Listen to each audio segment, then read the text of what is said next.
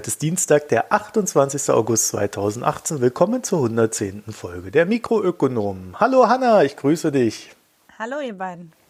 Hallo Jetzt Hanna. hat sich schon verraten, dass der Ulrich wieder da ist. Hallo Ulrich. Hallo Marco.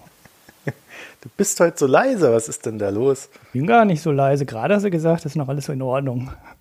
Und jetzt fängt die Aufnahme an und dann sagst du, ich bin leise. Ja, irgendwie klar. bist du leiser geworden, seit die Aufnahme begonnen hat.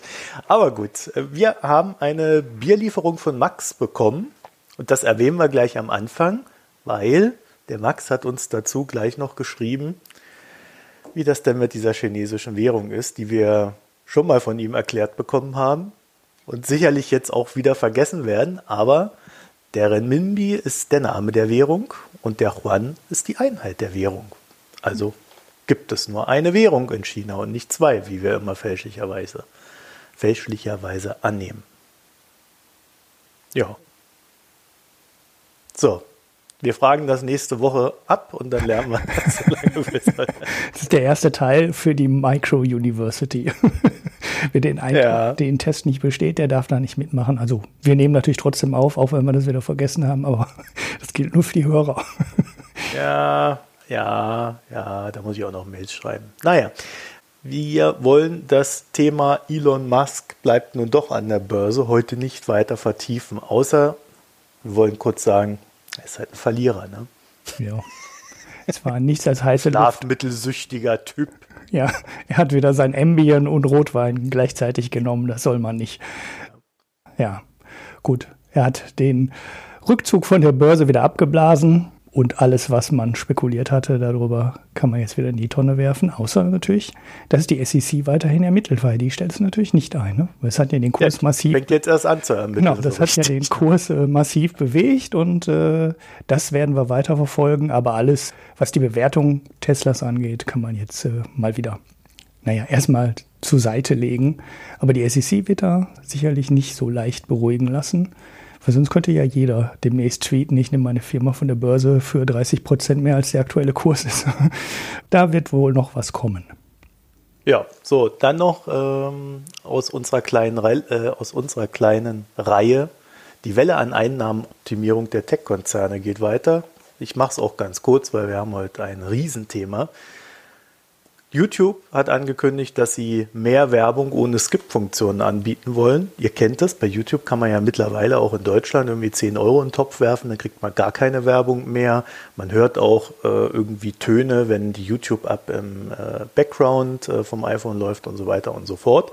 Jetzt der nächste Schritt nach, man konnte irgendwie, es gab immer sehr viel Werbung, wo man so nach fünf Sekunden, allerdings nur in Deutschland so häufig, in anderen Ländern hatte ich irgendwie immer das, den Eindruck, ich musste das ohnehin zu Ende gucken.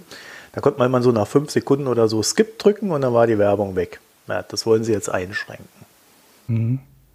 Hat mich eh schon immer gewundert, warum die dieses extrem benutzerfreundliche Feature drin haben. Weil ich mhm. klick, klick das ja immer weg. Also ich meine, es gibt den Werbekunden natürlich Feedback, ne, welche Werbung gesehen wird und welche nicht. Also sie sammeln Daten, aber auch dann würde ich nur, ähm, wie soll ich sagen, ich weiß auch nicht, ob sie dann dafür bezahlen. Vielleicht ist es dann ja auch viel billiger, wenn die Werbung geskippt wird. Sie kriegen weniger Geld, wenn es nach fünf Sekunden weg ist. Mhm. Und, und es hören wahrscheinlich trotzdem noch genügend Leute, weil das kenne ich zumindest von meinem Sohn. Der hat da Playlisten drüber. Und obwohl er Apple Music eigentlich hat im Familienabo, hört der total oft Sachen bei YouTube, also Musik auch bei YouTube und hört sich auch die ganze Zeit freiwillig immer die Werbung dazwischen an.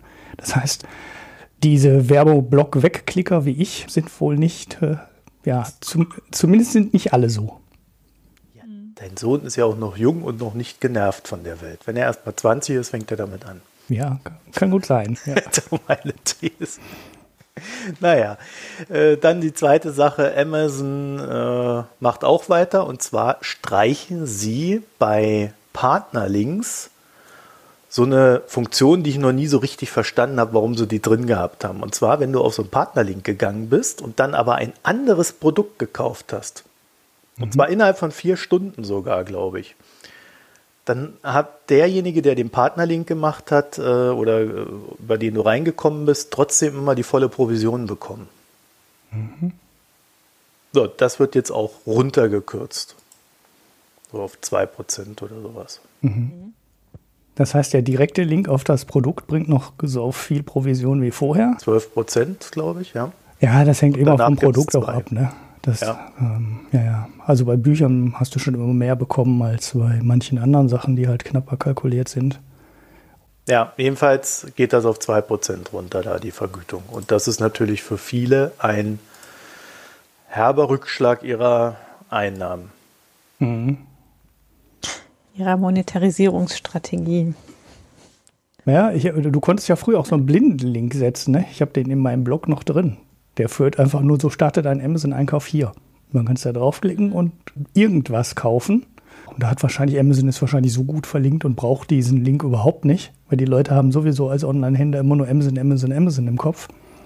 Und dann bestimmen sie halt nur Provisionen aus an Leute, die da ein paar Euro drüber verdienen wollen und das können sie sich halt schenken. Was Amazon ja immer noch interessiert, sind die direkten Links auf Produkte. Die sind halt spannend. Weil die führen dann dazu, dass mhm. Google bei quasi, äh, ach, dass Amazon bei quasi jedem Produkt bei Google dann ganz oben in der Suche erscheint. Naja, so, das nächste. Nochmal so Nachklapp, Nachklapp, Nachklapp. Ja, mal wieder zu Epic und Fortnite. Es ist das passiert, was alle irgendwie vermutet haben, dass passieren wird. Ulrich? Es ist vor allem das passiert, was Apple immer sagte, weswegen es keine anderen App Stores geben sollte weil äh, jeder Installer, der Fremdsoftware installieren kann oder andere Software installieren kann, möglicherweise auch Software installiert, die nicht nach den Regeln von Google sind. Ne? Also das heißt eben auch Apple gesagt. Schadsoftware. Also nee, also das sagt Apple ja auch. Wir wollen deshalb den Store machen, weil wir stellen sicher, dass darüber keine virenverseuchte, datenschutzverletzende, bla bla bla Software in den Store kommt. Oh, das halten sie natürlich auch nicht zu 100 Prozent ein. Aber wenn du das so mit anderen Installationsquellen im Internet vergleichst, ist der Apple App Store schon qualitativ ziemlich gut, was, was so Schweinereien angeht. Und Google zieht halt genau das gleiche Argument und sagt, wir müssen halt die Sachen durch unseren Store ziehen, weil nur dann können wir die Qualität sicherstellen, ähm, schädliche Software wieder rausnehmen und so weiter. Hm? Für sich ist es immer gut, für die beiden Firmen ist es dann immer gut, weil sie kriegen dann halt auch ihre hohe Provision. Aber immerhin ist dieses Argument aufgegangen weil, wie sich jetzt herausgestellt hat, hätte der Fortnite-Installer von Epic, wo die ja gesagt haben, wir machen einen eigenen Installer für unsere eigene Software, am Play Store von Google vorbei und unsicher programmiert, sodass du quasi über einen Angriff dem Installer quasi jede beliebige Software unterschieben konntest. Es war ist technisch ziemlich aufwendig. So eine klassische Man-in-the-Middle-Attack, wer jetzt nicht weiß, was das ist, ist auch nicht schlimm. Wer weiß, was es ist, kann sich darunter vorstellen. Man muss halt auf der, über irgendwo im Internet zwischen dem Smartphone und dem Installationsserver stehen und so tun, als wäre man ein Installationsserver. Und dann konnte man dem Installer aber quasi jede beliebige Software unterschieben. Technisch nicht so ganz trivial, aber hm, auch jetzt nicht so, dass jemand, der Ahnung hätte, das garantiert nicht hinbekommt. Also, ich sag mal, zumindest alle Geheimdienste oder ähnlichen Leute kriegen das natürlich mit Fingerschnippen hin und wenn du irgendwo Zugriff auf große Server hast, äh, würdest du es auch hinkriegen. Ja, und dann konntest du halt jede beliebige Software installieren, also auch jede beliebige Schadsoftware, jede beliebige Abhörsoftware, jede beliebige Tracking-Software, was auch immer. Äh, ja, gut. Damit haben sie. Naja, und was macht Epic? Die sagen, Google ist schuld. ja, sie haben, sie haben, also der Vorgang war wohl so, dass äh, Google hat das rausgefunden, hat Epic informiert und Epic hat dann gesagt, oh, wir brauchen noch ein bisschen Zeit, es haben noch nicht genug Leute irgendwie unseren äh, gefixten Installer installiert, bitte, bitte gebt uns Zeit. Und Google hat gesagt, nö, Zeit ist abgelaufen, wir veröffentlichen das jetzt. Dann haben sie es irgendwo veröffentlicht. Mhm. Mhm. Wobei das das Und jetzt streiten sie sich, wer, wer böse ist. Ja, naja gut, also der, der Aspekt ist aber, das hat Google immer so gemacht. Ne? Also das ist das äh, klassische Vorgehen von Google. Also sie haben nichts anderes gemacht, als sie es sonst gemacht hätten. Sie hätten natürlich abweichen können von ihrem normalen, ähm, von ihrem normalen Vorgehen. Aber das, was sie gemacht haben, ist das, was Google bei solchen Sicherheitslücken immer macht. Also die sieben Tage sind halt normal. Das, ja. das klang sehr nachvollziehbar, was Google da gesagt hat. Naja, Google ist trotzdem böse.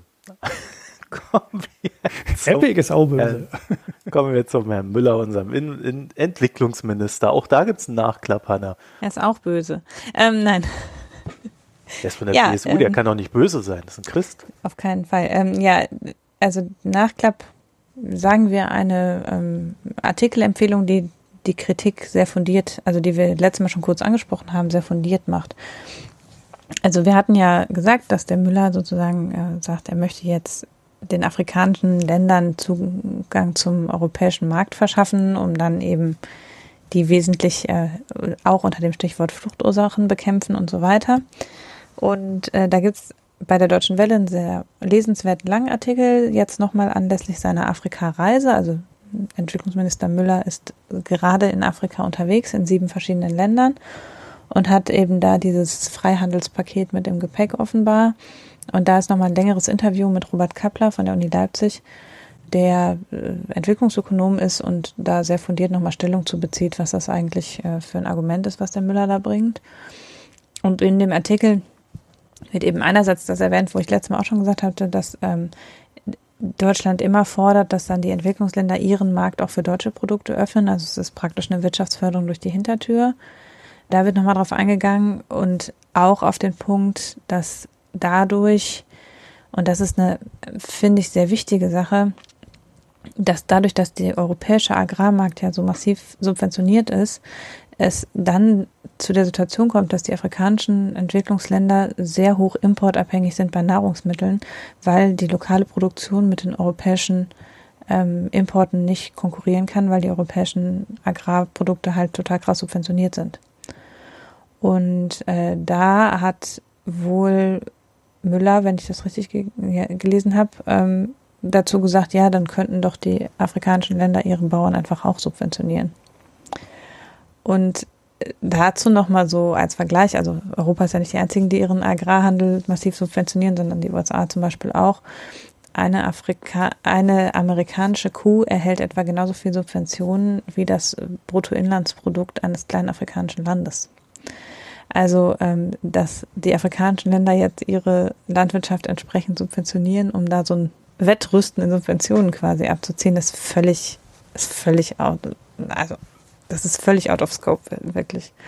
Mhm. Und dieses Zitat zeigt halt total deutlich, und das sagt der Kappler auch sehr klar in dem Artikel, dass der Müller echt schlecht informiert ist, was adäquate Entwicklungspolitik und was die wirtschaftliche Situation von Entwicklungsländern anbelangt. Also es ist wirklich, äh, dann da rumzulaufen, zu sagen, ja, wir erschließen da Märkte und dafür können die ja auch zu uns und dann ist alles ganz toll, das ist halt völlig an der Realität vorbei.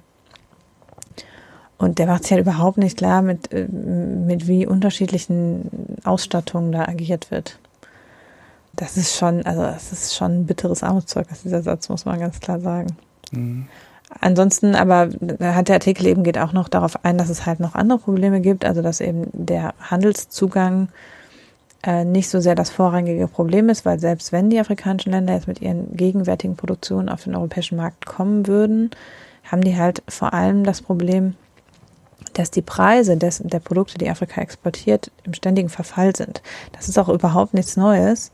Es ist bekannt, dass Entwicklungsländer, also das haben die Ökonomen Prebisch und Singer bereits in den 70er Jahren herausgefunden, ähm, Entwicklungsländer, die immer weiter nur Primärprodukte produzieren, also im afrikanischen Fall Erdöl, Erdgas und landwirtschaftliche Produkte, ähm, die sehen sich irgendwann der Situation gegenüber, dass ihre Importe, also die Industrieprodukte, die sie importieren, werden immer teurer mit der Zeit und die äh, Preise für Agrarprodukte bleiben konstant oder fallen sogar.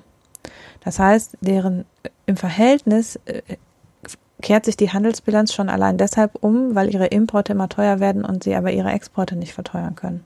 Das heißt, ein Land, was sich entwickelt und dadurch ein Konsummuster entwickelt, wo es eben Industrieprodukte und so weiter importieren möchte, weil es sich industrialisiert, läuft quasi zwangsläufig in die Situation, dass es dann auch seine Exporte entsprechend industrialisieren muss, damit es dieses Preisverhältnis konstant hält. Und indem eben Europa den afrikanischen Ländern zum Beispiel gesonderten Zugriff, äh, Zugang für Agrarprodukte gewährt oder solche Sachen. Oder insbesondere den Ländern, die bei Agrarprodukten äh, stark sind. Dadurch zementiert man eher diese Situation, dass die, dass die Handelsbilanz für die Länder negativ wird. Was man machen müsste, wäre unterstützen, dass die Verarbeitung im Land bleibt und dass die fertig verarbeiteten Produkte nach Europa kommen. Also im entwicklungspolitischen Sinne müsste man fertig verarbeitete Produkte importieren. Aber das ist ja nicht, was passiert. Was passiert ist, wir importieren Kakao und exportieren Schokolade. Deutschland zum Beispiel. Deutschland ist ein riesen Schokoladenexporteur. Das heißt, das, das Rohprodukt, bei dem der Preis immer weiter fällt, wird in die Industrieländer importiert und das verarbeitete Produkt wird aus den Industrieländern exportiert. Und das äh, wird eben im Artikel nochmal ganz gut erklärt und dann eben auch noch die Frage der Währungspolitik. Da haben Ulrich und ich, ne, schon mal drüber gesprochen, über die Westafrikanische Währungsunion. Das wird da eben auch nochmal ähm, deutlich, dass eben diese Bindung an den Euro äh, negativ ist für die Länder, weil die Währung überteuert ist. Also da werden ganz viele Probleme angesprochen, die Afrika hat und warum eben ein Handelszugang da nur eine Schein, maximale Scheinlösung darstellt. Deshalb wollte ich den nochmal nachdrücklich empfehlen. Mhm. Also hat er nichts dazugelernt, der Herr Müller, seit unserer Nein. letzten Besprechung des Herrn Müller.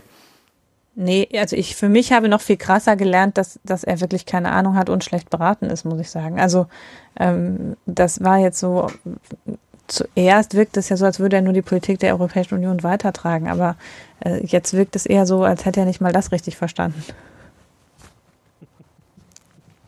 Ja. Naja, dann kommen wir zum Ulrich, der hat noch einen Nachklapp zu unserer Anleihen. Achso, ja. Äh, ja. Da, dazu haben wir noch den Nachklapp. Hast du die Sendung eigentlich gehört, Hanna? Äh, ich habe mir nur diesen Teil angehört, so, weil es okay. mich so interessiert hat, was er dazu sagt. ja, bei der ersten Aufnahme warst du ja dabei, aber die haben wir ja dann entsorgt und nochmal sind wir nochmal von vorne angefangen. Ja, dazu gab es einen Hörerkommentar der nochmal bestätigt das, was du gesagt hast, Marco, nämlich, ähm, dass die Emissionsbedingungen nichts mit dem Börsenplatz zu tun haben, sondern ähm, ja, die kann man sich quasi frei aussuchen. Dann, man muss es halt nur veröffentlichen und dann kann man Anleihen nach ähm, englischem Recht, nach, also nach britischem Recht, nach Schweizer Recht, nach griechischem Recht ähm, ähm, begeben. Man kann, es gibt ein New Yorker Recht und das muss man halt am Anfang einmal festlegen. Mit dem Börsenplatz hat es nichts zu tun. Ich hatte zwar irgendwie mal sowas im Hinterkopf, dass es in den USA so sein müsste, dass du in den USA nur Anleihen verkaufen kannst, die auch nach US-Recht begeben wurden, aber das scheint nicht so zu sein oder vielleicht ist es das auch ein bisschen eingeschränkt nur so, dass man nur dann die Anleihen an Privatanleger verkaufen kann. Aber na gut, ist ja auch eh ein Detail gewesen in der Diskussion. Er hat aber eine ganz interessante Erweiterung noch gebracht, gebracht. Also der Simon hat den Kommentar abgegeben. Und zwar sind die italienischen Staatsanleihen Dekretanleihen. Das heißt, das habe ich noch nie gehört. Ich Was das sind denn Dekretanleihen? Erklärt Ja, genau. Das sind Anleihen, ähm, bei denen die Regierung nachträglich per Dekret die Laufzeit und den Zinssatz der Anleihe ändern kann. Ich vermute. Ja, die können also einfach so mit, mit dem Fingerschnipp sagen, äh, nö, jetzt zahlen wir nur noch 2% statt 4%. Das klingt wie China. Äh, ich, äh, also keine Ahnung. Also ich würde mal davon ausgehen, dass die Ratingagenturen das dann trotzdem als äh, technischen Default oder sowas ähm, werten würden. Aber ähm, weiß ich dann auch nicht. Müssen wir jetzt ja auch im Detail nicht diskutieren. Beim Googlen habe ich dann aber gefunden, dass es ähm, sogar Spezialfonds gibt, die man kaufen kann, sogar als Privatanleger kaufen kann, die genau auf solche Spezialitäten setzen, also versuchen, in den Anleihebedingungen äh, ähm, Anleihen zu finden, die der Markt nicht richtig beurteilt. Also sowas wie zum Beispiel ein Dekret, eine Dekretanleihe von Italien. Das ist wahrscheinlich vielen Anlegern überhaupt nicht bewusst, dass das eine Anleihe ist, wo Italien einfach mit dem Fingerschnipp den Fonds zurück, äh, äh, den, den Coupon reduzieren könnte oder die Laufzeit verlängern könnte. Und das sind natürlich Anleihen, die dann viel schlechtere Bedingungen haben als eine normale Bundesanleihe. Und dann gibt es halt Fonds, die genau darauf setzen, also die nur versuchen, ähm, Anleihen zu finden, die ihrer Meinung nach äh, zu gut bewertet sind und äh, andersrum auch versuchen, Anleihen zu finden, die ihrer Meinung nach am Markt ähm, zu schlecht bewertet sind. Also in dem Artikel werden, äh, ich werfe den in die Show Notes, werden äh, Anleihen von Griechenland zum Beispiel genannt, die jetzt alle nach sehr strengen äh, Rechtsbedingungen begeben werden. Und da kann man fast ausschließen, dass die Dinger in, nächsten, in der absehbaren Zukunft pleite gehen, solange noch sie, sie noch unter dem Schutzschild sind. Gibt es auch einen Fachbegriff für? Sie nennen das Ganze Lawbitrage. Ne? Also Recht, also Law, oder ne, Wortschöpfung aus Law und Arbitrage. Ja, da hatte ich noch nie was von gehört. Also Dekretanleihen, es gibt da Sachen an dem Anleihemarkt. Das finde ich nur ganz interessant als Nachklapp, weil wir ja damals schon gesagt haben in der Folge, dass es da unfassbar viele kleine Fallstricke ähm, geben kann in, in den Anleihebedingungen und dass da echte Fachleute dran sitzen müssen, die Dinge auseinanderdröseln. Und dass das selbst vielen Marktteilnehmern nicht klar zu sein scheint, welche Fallstricke da in Kleingedruckten äh, stecken können. Und ja, wie immer gibt es dann auch einen Fonds, der darauf äh, versucht zu spekulieren und da Vorteile rauszuziehen. Ja, gibt für jedes Bedürfnis einen, der es befriedigen möchte. Mhm. Ja, ja, dann hat man wieder die Arbitrage am Ende. Ne? So, ja. damit kommen wir zum sozialen Wohnungsbau. Dem Aufregerthema, ja. Das war die beste ja. Überleitung seit langem. Äh, wer, wer möchte denn? Wer möchte denn anfangen? Der Ulrich hat die Hausaufgaben gemacht, habe ich gehört. Wie, bin ich etwa der Einzige, der die 39 Seiten gelesen hat? Gibt es ja gar nicht.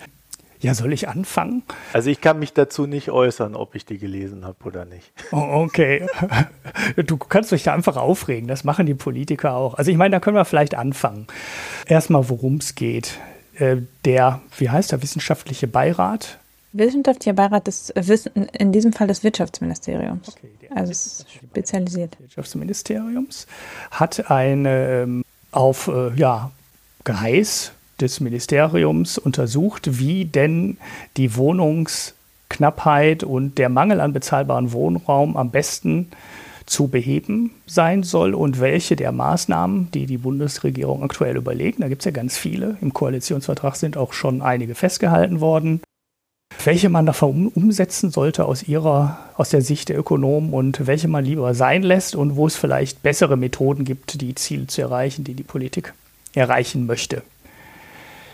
Ja, das Ganze wurde leider wohl nur von wenigen Leuten in der unfassbaren, äh, im unfassbaren Umfang von 39 Seiten, die sich eigentlich sogar echt relativ schnell lesen lassen, weil sie nicht so eng bedruckt sind und klein geschrieben sind, gelesen, weil das Geschrei darum war direkt groß.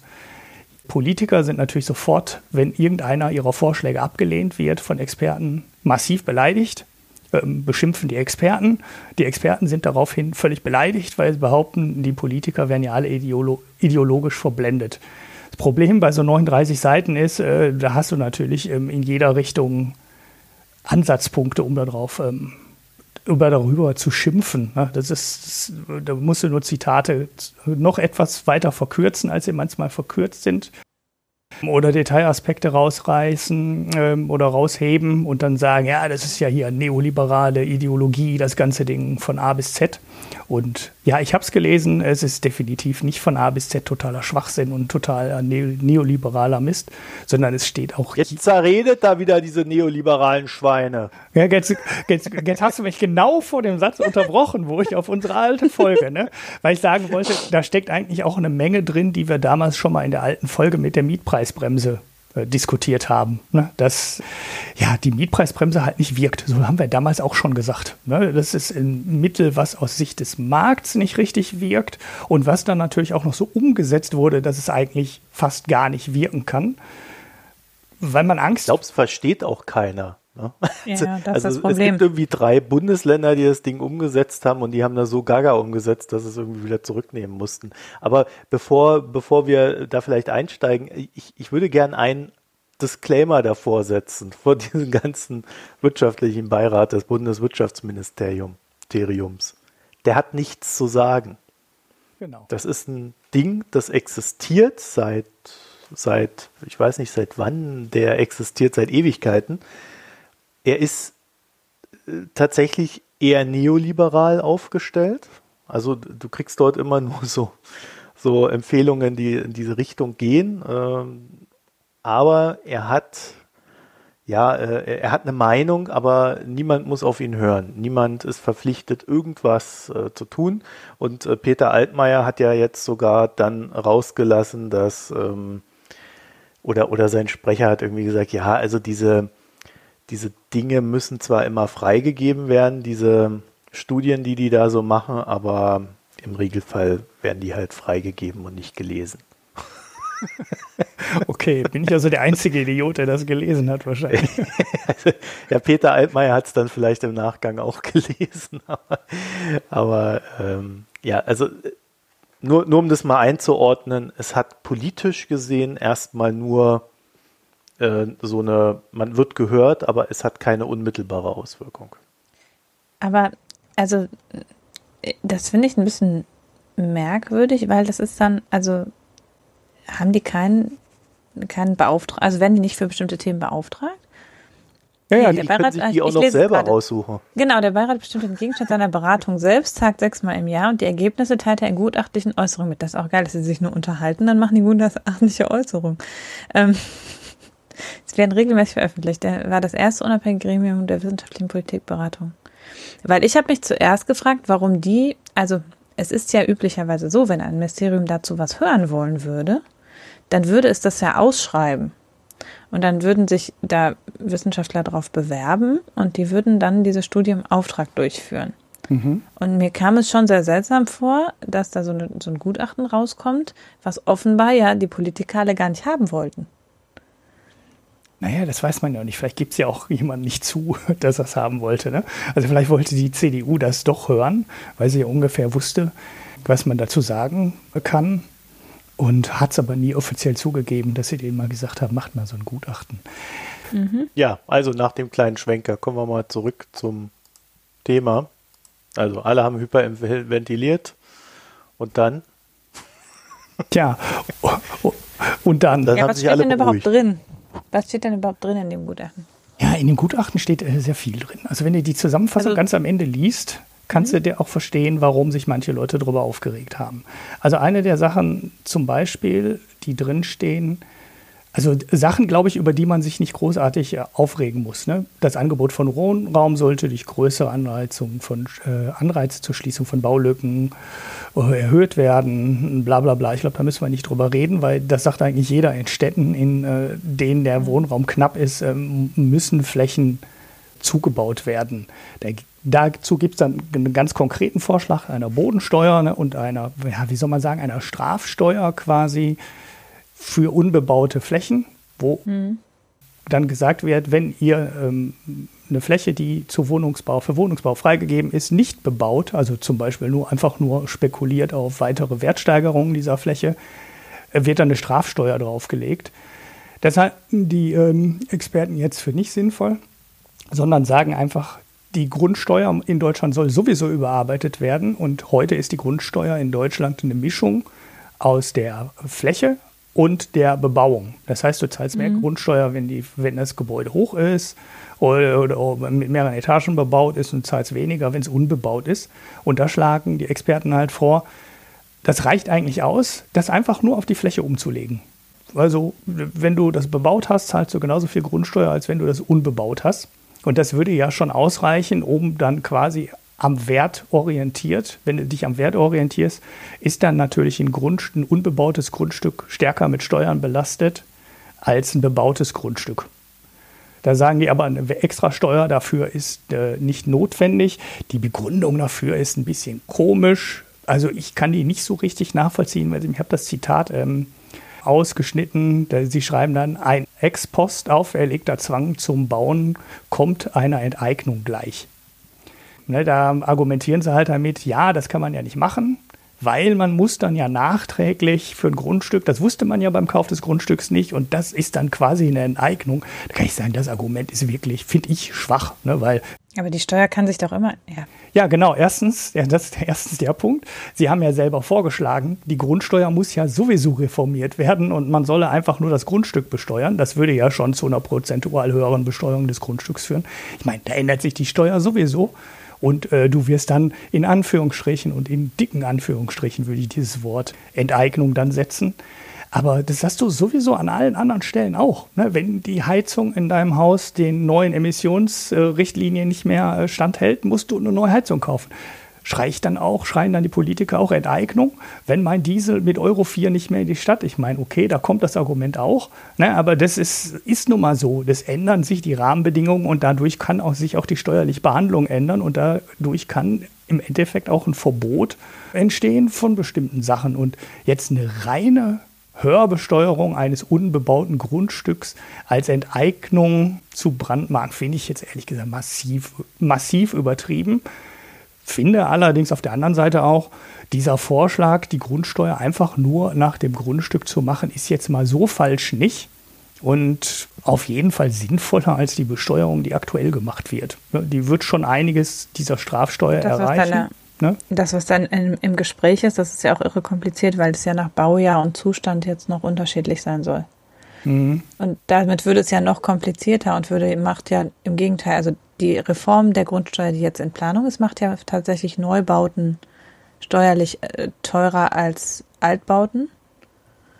Und dadurch hast, hat man natürlich dann zum Beispiel keinen Anreiz, ein kleines altes Gebäude abzureißen und da ein neues hinzustellen. Also da würde ich sagen, der Vorschlag steht tatsächlich den momentanen Besteuerungsplänen im, entgegen. Mhm.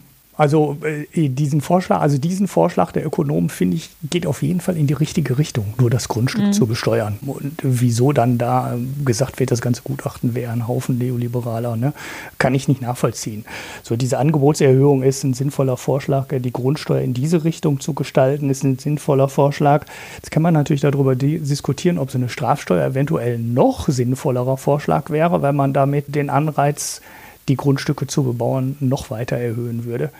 Aber da sollte man sich, glaube ich, auch nicht zu stark ähm, auf das Urteil der Ökonomen verlassen oder, oder darauf rumreiten. Ökonomen beurteilen die Sache halt ökonomisch.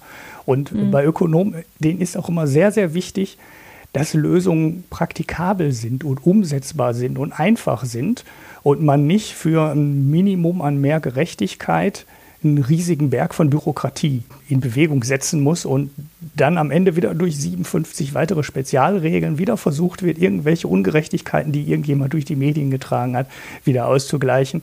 Das äh, ist irgendwann dann auch nicht zielführend. Man wird halt nicht immer, nicht alles auf einmal erreichen können. Das gibt es halt nicht. Und wenn man vieles mit einer einfachen Regel erreichen kann, dann ist es halt oft auch für Ökonomen die sinnvolle Lösung in, in die Richtung geht auch der, der, der weitere, also das, der Aspekt, der wahrscheinlich in den Medien am breitesten getreten wurde, und das war der soziale Wohnungsbau.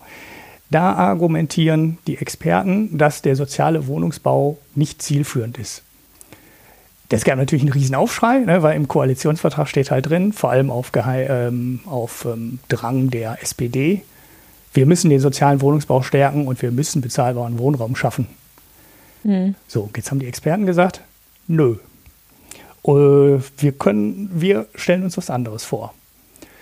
Und das Argument dahinter ist auch wieder durchaus plausibel. Ne? Man kann natürlich immer wieder zu einer anderen ähm, Beurteilung gelangen, aber argumentativ ist das durchaus plausibel. Und zwar sagen die Experten, wir haben ein anderes Mittel und das heißt Wohngeld. Und wir sollen gar nicht unbedingt dafür sorgen, dass der Staat wieder anfängt, Wohnungen zu bauen, und selber in den Wohnmarkt eingreift, sondern wir können, wir haben doch schon ein existierendes Mittel, und zwar das Wohngeld. Dann kommt ein relativ langer Abschnitt darüber, wie heute die Wohngeldförderung funktioniert und dass das ein totaler Mischmasch aus Wohngeld und Arbeitslosengeld 2, also Hartz IV ist und ähm, Zuschüssen ist.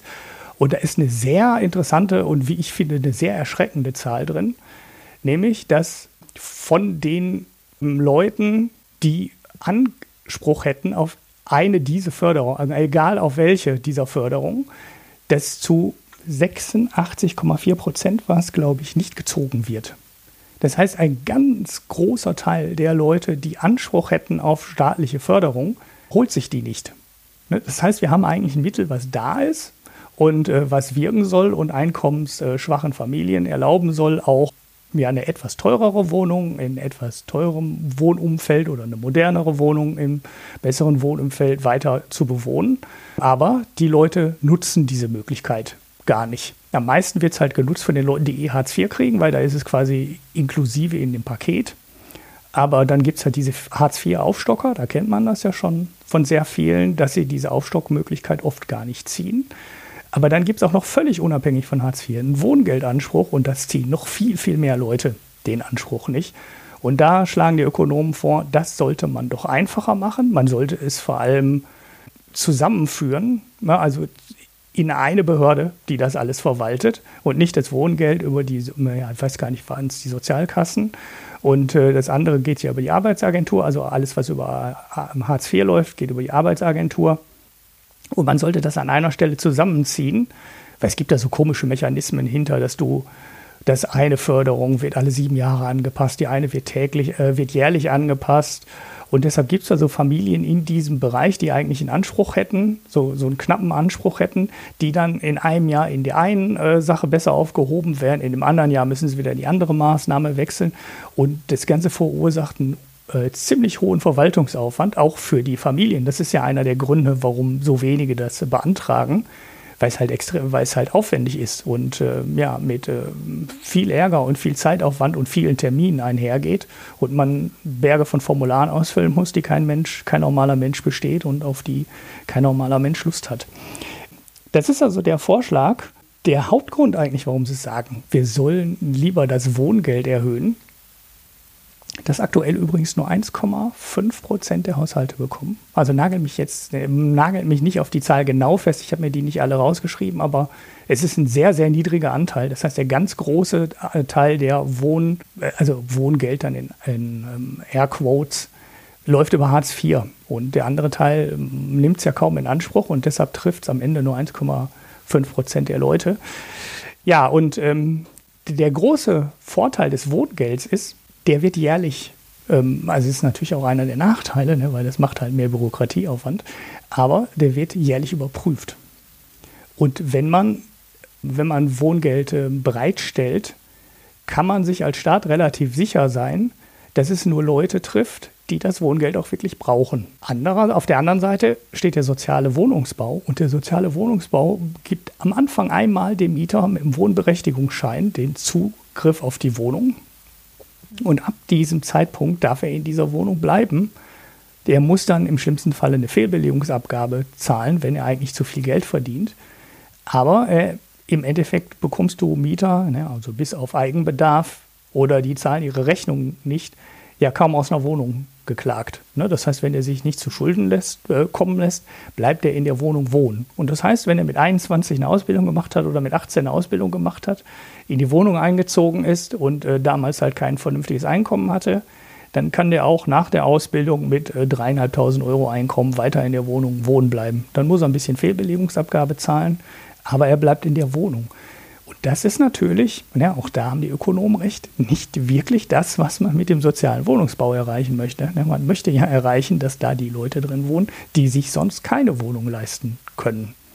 Ne, auch da ist die Kritik jetzt ähm, nicht völlig aus der Luft gegriffen. Sie sagen dann auch, okay, man könnte es auch anders machen ne, und diese Wohnberechtigung halt permanent überprüfen oder die Fehlbelegungsabgabe so stark erhöhen, dass keiner da aus finanziellen Gründen drin wohnen bleibt. Ne, wenn die Wohnung am freien Markt halt ein Tausender kostet und die ähm, Sozialwohnung kostet ähm, 500, ja, dann kommt halt bei jemandem, der ein hohes Einkommen hat, äh, 500 Euro Fehlbelegungsabgabe drauf. Dann kann er immer noch wohnen bleiben, aber gut, äh, es ist zumindest sichergestellt, dass er nicht aus finanziellen Gründen weiter in der Wohnung äh, bleibt und die blockiert. Die Anreize dann sind aber spannend, weil dann haben die Städte nämlich Anreize, Leute in den Wohnungen wohnen zu lassen, die ein zu hohes Einkommen haben, darüber ein Einkommen zu generieren als Stadt, die ja. die Abgabe kassiert und die Leute wohnen trotzdem in, und die Wohn Leute haben dann zumindest eine zentral gelegene Wohnung, die vielleicht in einem attraktiven Umfeld ist ähm, und zahlen halt nicht mehr als in einem, äh, also letztlich müssten die Leute zumindest mehr, sozusagen mehr zahlen, damit sie tatsächlich ausziehen. Wenn sie nur genauso viel bezahlen oder ein, eine hohe Abgabe, aber noch ein bisschen drunter, dann ist das ja ähm, Win-Win und weil die Stadt kriegt dann Gel mehr Geld über diese Abgabe und der Mensch zieht trotzdem nicht aus. Mhm. Ja gut, da könnte man sagen, wir, wir machen das, wir binden das Geld jetzt, ne, dass wenn die Fehlbelegungsabgabe äh, bleibt im sozialen Wohnungsbau quasi drin. Ne? Davon muss der Staat dann wieder neue Wohnungen finanzieren oder so. Das könnte man also auch abschwächen. Aber klar, das ist, das wäre so ein Aspekt. Vielleicht müsste man auch wirklich sagen, äh, man erhöht die Fehlbelegungsabgabe sogar so, dass es halt wirklich eine Strafe wird ne? und die Leute dann da ausziehen.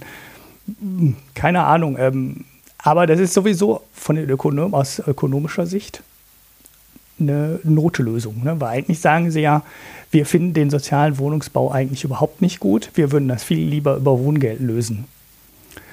Ja, aber das ist ja Quatsch, weil dann ich als Vermieter nehme doch nicht so ein, der da mit seinem Wohngeld ankommt. Als Vermieter nehme ich doch im Regelfall genau die Leute, bei denen ich sicher bin, dass sie bezahlen. Mhm. Ja, ja, zumindest in, das ist dann immer, wenn es dir aussuchen kannst, ja. Bleibe ich dann nur noch beim, beim Wohngeld hocken oder sowas. Also Ja, so ticken doch Vermieter heutzutage. Und wie soll denn dann ja, wiederum, ja? Das führt dann wieder zu einer Ghettoisierung. Also was dann das, also ja, das Problem ist halt, dass du dann an, da, wo die Vermieter sich die Mieter aussuchen können, äh, da hast du dann das gleiche Problem wie beim, was ja, also eine Kritik am sozialen Wohnungsbau, die jetzt in diesem Bericht, glaube ich, gar nicht so vorkam, die aber eigentlich oft vorgebracht wird, ist ja auch, da, äh, dass es zu einer Ghettoisierung führt. Mhm. Und äh, das hast du ja natürlich genauso, wenn du in attraktiven Stadtteilen Leute dann sozusagen diskriminieren kannst auf der Basis, dass sie Wohngeldempfänger sind. Dann hast du auch wieder, dass die Leute, die Wohngeld kriegen, wohnen in relativ unattraktiven Stadtteilen alle zusammen. Und in attraktiven Stadtteilen kannst du trotzdem die Miete unendlich weit erhöhen und damit gegen Leute diskriminieren, die sich das nicht leisten können. Und der, das ist halt der Gedanke, der ja auch hinter der, unter anderem hinter der Mietpreisbremse steht, ist ja, dass man nicht ähm, auf Basis einer sehr attraktiv gelegenen Wohnlage quasi ins Unendliche die Miete erhöhen kann, weil du immer noch jemand findest, der es zahlt und damit so eine Selbstverstärkung von so, von so Trendgeschichten hast. Ja, genau. Wir haben nicht also es wirkt nicht mit so der Mietpreisbremse, aber es ist natürlich, aber es geht natürlich in der Gedanke der Mietpreisbremse geht genau in die Richtung, dass nicht Vermieter einfach ungehindert die, die Miete erhöhen können, solange jemand es zahlen will. Mhm. Und das könnte man bei so einer Wohngeldlösung oder so weiter, weil dann würde man einfach auf die Art und Weise die Leute, die Wohngeld kriegen, rausekeln. Mhm. Ja, vor allen Dingen die Frage ist ja, was will ich denn als Staat überhaupt erreichen? Ich will ja nicht nur, mhm. dass die Leute bezahlbar wohnen können, sondern äh, beim Makronom gab es beispielsweise äh, auch eine Kritik an dem Gutachten. Und da fand ich einen Punkt äh, sehr spannend und das war, dass Wohnen halt auch ein Produktivitätsfaktor ist, weil die Leute ja schnell zur Arbeit kommen. Mhm. Ja, also wenn du in der Stadt wohnst und in der Stadt arbeitest, also äh, in dem Stadtteil oder ein Stadtteil weiterarbeitest, dann kommst du halt schnell zur Arbeit und vertüttelst nicht anderthalb Stunden, zwei Stunden auf dem Weg zur Arbeit täglich. Und das hat, äh, das hat Konsequenzen für die komplette Wirtschaft. Das andere ist, dass ja ursprünglich auch mal der soziale Wohnungsbau genau dazu da war, dass sich die Stadtteile nicht ghettoisieren. Mhm. Wir haben jetzt allerdings seit äh, einigen Jahrzehnten so diesen Trend, dass immer, wenn irgendwo gebaut wird, die Städte sagen, ach ja, das äh, komm, hier machen wir eine Sondergenehmigung, ihr braucht keine Sozialwohnungen da irgendwie zur Verfügung stellen. Und so hast du halt dann genau diese Effekte, die Hanna gerade erwähnt hat, dass Stadtteile halt immer weiter bei den Mieten nach oben schießen und dem eigentlich nichts entgegensteht. Mhm. Und äh, da steckt halt mehr die Frage dahinter, wie, in welcher Gesellschaft wollen wir leben? Wie wollen wir diese Gesellschaft gestalten? Und das lassen die halt komplett außen vor. Und da muss ich sagen, für jemanden, der das Bundeswirtschaftsministerium berät oder ja diesen Anspruch hat, ihm Ratschläge zu geben, der muss schon in der Lage sein, auch Gesellschaft mitzudenken. Und das wird mhm. hier halt überhaupt nicht getan. Und da finde ich diese Ausrede, Ulrich, die du da so bringst, du stellst dich ja da schon sehr stark auf die Seite von denen, das, das sind halt Ökonomen. ja. Äh, du, Neoliberaler. Ich war, warte, äh, äh, das sind halt Ökonomen, die denken so, nee, Ökonomie ist ja auch immer Philosophie. Und äh, es gibt ja durchaus auch Ökonomen, äh, die in der Lage sind, sowas mitzudenken und dann auch entsprechend Ratschläge austeilen. Mhm. Nicht nur Hanna. Fandst du den jetzt? Aber fandst also, du diesen Makronom-Artikel? Äh, also ich, ich habe gar nicht verstanden, was er mir damit jetzt wirklich sagen will. Ne? Also ich find, verstehe dieses Argument. Ne? Dieses Wohnraum ist nicht nur Konsumgut, sondern auch ein Produktionsfaktor, der den Zugang zum Arbeitsmarkt und damit die Produktivität der Erwerbspersonen beeinflusst. Äh, was heißt das denn konsequent zu Ende gedacht? Nur wenn du in der Stadt arbeitest, darfst du da auch wohnen? Also ich meine, da sagt der Artikel dann nichts zu, aber das heißt mhm. das doch in der Konsequenz. Das heißt, wenn du nicht arbeitest und zwei Kinder hast, dann kannst du ins Umland ziehen. Und wenn du arbeitest in der Innenstadt, dann kriegst du einen Anspruch auf die Wohnung. Also ich meine, das ist Nein, das heißt, dass du als nee, gemeint Arbeiter ist es umgekehrt. Als Arbeiter wirst du aus der Stadt rausgepresst momentan und musst dann halt diese Überstunde Weg hin und nochmal eine Stunde Weg zurück in Kauf nehmen. Und in diesen zwei Stunden machst du nichts. Ja, ja gut, aber das produktiv. gilt doch immer. Das, deshalb meine ich doch. In der Konsequenz heißt das doch, wer nicht in der Innenstadt arbeitet, darf da auch nicht wohnen. Nee, ich glaube, das Argument ist umgekehrt. Es ist halt ein Argument, dass die, in dem Gutachten wird ja auch davon gesprochen, einfach die Verkehrsverbindungen zu verbessern mhm. oder eben, dass dann, äh, also das Argument ist mehr, äh, glaube ich, dass eben nicht, dass nicht die Leute einfach irgendwo wohnen wollen, ähm, wo sie es bezahlen können, sondern eben, äh, dass sie per se einen Anreiz haben, in Innenstädten zum Beispiel wohnen zu wollen, weil es sie nicht, nicht nur, weil es schicker ist, sondern weil es für sie praktischer ist. Und das halt deshalb äh, sozusagen so eine, so eine Lösung von, ja, wir bieten denen eben, die können ja dann woanders wohnen, wenn die Verkehrsverbindung verbessert wird, oder die Städte können ja neues Bauland im in Außenbezirken ausweisen und dann ist doch, sind doch die Wohnungen da. Das geht halt so ein bisschen am Problem vorbei, dass es nicht nur darum geht zu wohnen, sondern dass es halt komplexer ist. Mhm. Ja? Ja, das Wobei bestimmt dein ganzes Leben. Also es bestimmt das ganze Leben. Als ich mir hier die Wohnung in Köln gesucht habe, da war ein, ein entscheidender Faktor für mich, ich will innerhalb von einer halben Stunde in der Stadtmitte sein. Mhm. Ja, ich will nicht ewig zum Bahnhof fahren müssen, ich will nicht ewig zum Flughafen fahren müssen, ich will nicht ewig äh, irgendwo hinfahren müssen, sondern eine halbe Stunde, dann will ich da sein. So, warum? weil das meine Lebenszeit ist, die dabei draufgeht. Ich lese ja wirklich gerne, aber ich lese auch gerne in meiner Freizeit und muss nicht immer beim Fahren lesen. Und schnell irgendwo hinzukommen, ist halt in der heutigen Gesellschaft, auch wenn du vielleicht einen anderen Job hast als ich, ja durchaus wichtig. Und wenn du dann noch Kinder hast, was ich ja noch nicht habe, dann ist das nochmal ein größeres Problem. Weil um, um die Arbeit herum musst du ja auch dein Familienleben strukturieren. So, wenn du dein, wenn du dein Kind in den Kindergarten gibst, äh, dann musst du das ja im Regelfall so 17 Uhr abholen. Mhm. Ja, manche auch 16 Uhr. So, wie machst du das denn, wenn du dann noch mal eine Stunde von der Arbeit nach Hause fahren musst? Da fängst du ja schon an, halbtags zu arbeiten. Mhm. Mhm. Ja, ja, vor neun kannst du es nicht hinbringen. Ja, ich, ich, ich verstehe ja jedes. Ich verstehe ja? ja? jedes deiner Da kommst du neoliberal. Nein, äh, ich glaube, ich glaube, das, was du sagst, ist ja alles richtig, alles völlig richtig. Aber die Grundannahme ist, wir haben in der Innenstadt zu wenig Wohnraum. Das heißt, irgendjemand muss ins Umland ziehen. Wir können in der Mitte von Berlin bis auf das Tempelhofer Feld, was dem Berliner ja heilig zu sein scheint und wo ich bis heute nicht verstehe, warum man da nicht das Ding nicht mit Wohnung vollklatscht. Aber Nebenaspekt, irgendjemand muss ins Umland ziehen weil nur da kann gebaut werden. In, in Berlin, selbst wenn du alle Baulücken zubaust, ja, dann kriegst du vielleicht noch mal 50.000 Wohnungen dahin, ne? aber mehr halt nicht. Und das heißt, irgendwo musst du ähm, S-Bahn oder Autobahn oder was weiß ich, die nennen da auch mo äh, moderne äh, Mobilität in dem, in dem Gutachten, ne? so kleine Busse, die dann im Sammeltaxi-Stil ins Umland fahren. Irgendwo musst du im Umland bauen. Und da hast du die Flächen. Und äh, Berlin ist in dieser Beziehung, fängt ja gerade erst an, wenn du dir den Großraum München anschaust und da über die Autobahn im Umfeld fährst, das Ding ist ja, München ist ja so weit ins Umland inzwischen rausgewachsen.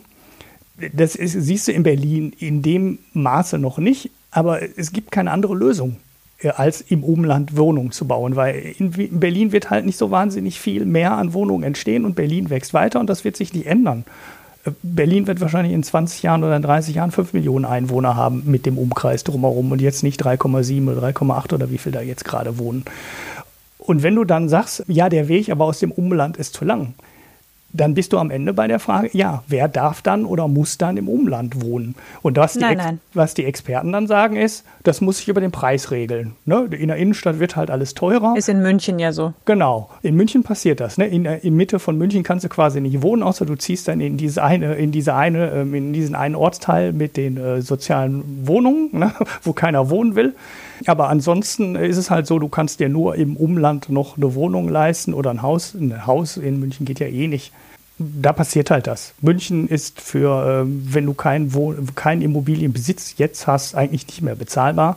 Und äh, Berlin geht halt in die gleiche Richtung. Und das heißt, die Leute, die später dazukommen und nicht die Superverdiener sind, ziehen irgendwo ins Umland der, der, die Ökonomen sagen, das ist ja jetzt nicht meine Argumentation. Ne? Ich frage dich nur, Marco, du hast das ja gerade alles erzählt, dann muss ich halt noch mein Kind vom Kindergarten abholen und dann ist der Weg doch zu lang. Ja, aber da werden die Wohnungen entstehen. Es gibt keine anderen Flächen. Und dann musst du dich entscheiden, wer soll in der Innenstadt wohnen und wer soll außen wohnen. Und da habe ich ja gerade gesagt, wenn du das fair machen würdest, müsstest du sagen, wer in der Innenstadt arbeitet, darf da wohnen. Und wer da nicht arbeitet, darf dann halt nicht wohnen. Der muss dann halt irgendwo anders hinziehen. So alle Rentner raus, die belegen nur Wohnungen für Arbeitspendler. Ich spitze zu, ne? Ich weiß, aber, ja. ähm, da, aber äh, das war das, was mir an dem Makronom-Artikel nicht klar geworden ist. Ne? Also das ist zwar alles richtig, was da gesagt wird, aber da muss ja dann auch irgendeine Konsequenz rausfolgen. Und natürlich wäre es am schönsten, wenn alle direkt an der Arbeitsstelle arbeiten würden. Übrigens ist in dem Gutachten ähm, durchaus auch ein Vorschlag da drin und der sagt, warum bauen alle Behörden immer in der Innenstadt von Berlin ihre neuen Gebäude? Ne, warum nicht mal am Rand? Wenn die doch nicht wollen, dass äh, alle Leute eine 40 oder 50 Minuten pendeln müssen aus dem Umfeld, wie wäre es denn mal einfach eine Behörde ins Umland zu bauen von Berlin und nicht in die Stadt Berlin rein. Das geht wahrscheinlich wieder nicht, weil die Stadt Berlin will alles haben und die wollen äh, die Einnahmen haben und die Stadt Berlin ist ja begrenzt und Brandenburg darf da bloß nichts von abkriegen im Umland. Aber da wird das Beispiel Silicon Valley zum Beispiel genannt. Ne? Und da ist eben nicht alles in äh, San Francisco oder Los Angeles, sondern äh, das ist halt ein Silicon Valley. Das zieht sich über äh, 50 oder 80 Kilometer. Du solltest dir mal außerhalb von San Francisco die Hauspreise angucken. Ja, im Silicon Valley ist es auch so teuer. aber ich weiß, es ist die teuerste Wohngegend. Ne? Aber es zeigt halt, man kann so Sachen auch außerhalb bauen. Man muss nicht immer alles mitten in Berlin reinsetzen und sich dann darüber beschweren, dass in Berlin ja gar kein Wohn, äh, gar kein keine Wohnungen mehr da sind für die ganzen Mitarbeiter, die man da braucht. Dann kann man auch mal mit den Behörden an den Stadtrand gehen oder vielleicht mal sogar ganz nach draußen gehen. Dann würden die Leute vielleicht auch freiwillig dahin ziehen, wenn sie dann auf einmal in Potsdam arbeiten oder ne, in irgendeinem kleinen brandenburgischen Berlin ist Kaff groß genug, dass du nicht nach Potsdam ziehen musst, auch äh, wenn mancher behauptet, das gehört zu Berlin. Aber das ist vielleicht ein anderes Thema. Hanna, du hast schon so mit dem Hufen geschaut. Genau. Ich, ähm, nee, ich wollte eigentlich nämlich einhaken an der Stelle, dass äh, dieses, die Politik, äh, die gesellschaftliche Komponente mitdenken. Also tatsächlich ist, glaube ich, das Grundproblem an diesem Gutachten ist tatsächlich einerseits, dass es wirklich ähm, die gesellschaftlichen Komponenten weitgehend außen vor lässt. Also, sondern wirklich eine relativ stringent ökonomische Argumentation macht allerdings da eben auch noch ökonomische, also es gibt durchaus Ökonomen, das muss man wirklich sagen, äh, die das, die die Ökonomie weniger eingeschränkt äh, verstehen würden. Aber das ist eben auch ein, in dieser ganzen Argumentation muss man auch entscheiden, was ist, eine, was ist nicht jede politische Lösung ist die ökonomisch optimale. Und es kann eben sein, dass politisch was ganz anderes gewollt ist, als das, was ökonomisch womöglich ideal wäre.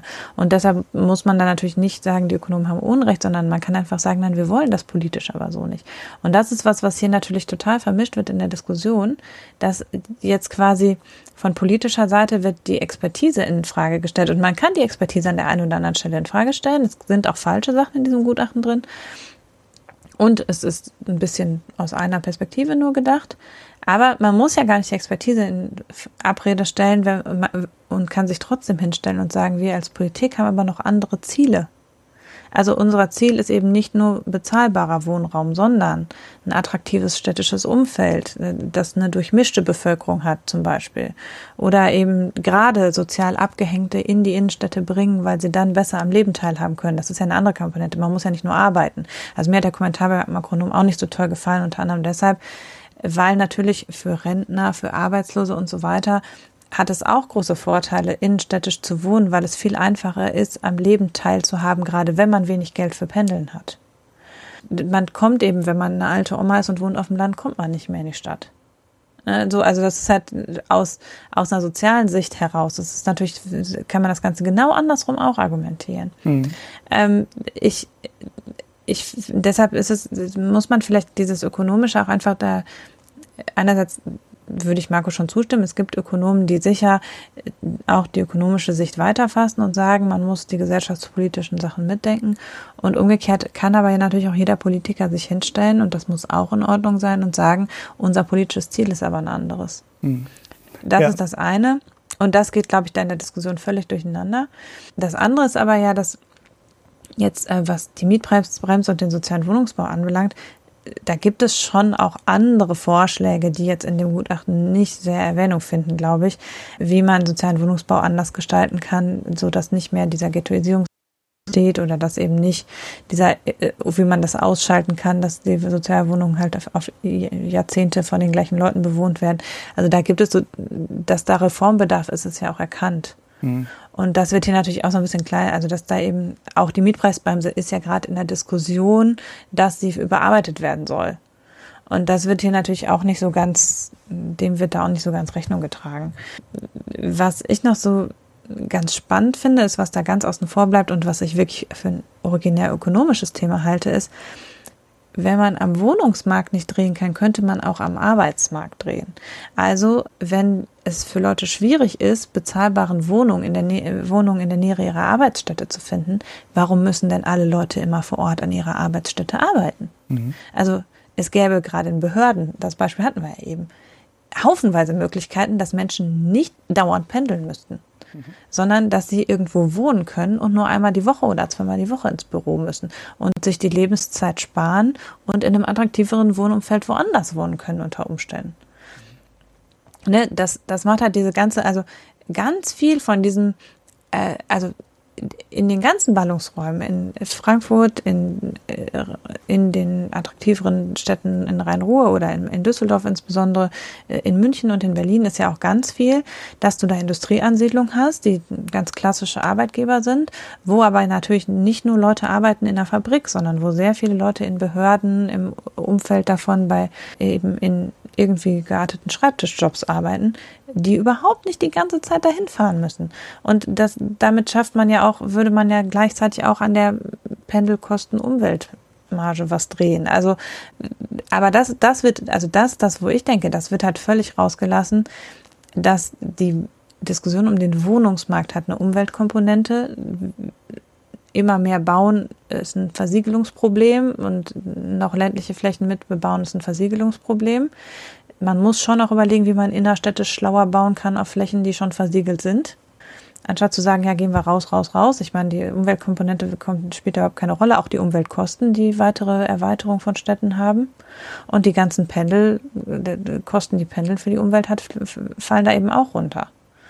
Und das ist tatsächlich eine ökonomische Frage. Also das ist neben einer ethischen und sozialen Frage, finde ich, das gehört tatsächlich mitgedacht. Die Umweltkosten gehören eingerechnet, die Kosten von, die eben bei zusätzlicher Erschließung entstehen durch den, durch die Verkehrskomponente und durch die Versiegelung selbst. Und da ist dann eben schon nochmal die Frage, Anreize zur Schließung von Baulücken. Wie weit kann man da gehen? Also kann man auch sagen, okay, jedes innerstädtische Haus unter drei Etagen muss abgerissen werden und eins mit fünf Etagen gebaut werden oder so. Also nein, jetzt natürlich nicht direkt, aber ne. Zwang zur Größe. Aber so eine, also ne, an welchen Stellen darf man noch eine energetische Modernisierung durchführen und muss nicht irgendwann neu bauen und höher oder so? Können vielleicht Baugenehmigungen für Neubau nur noch erteilt werden, wenn sie eine bestimmte Höhe haben? Mhm.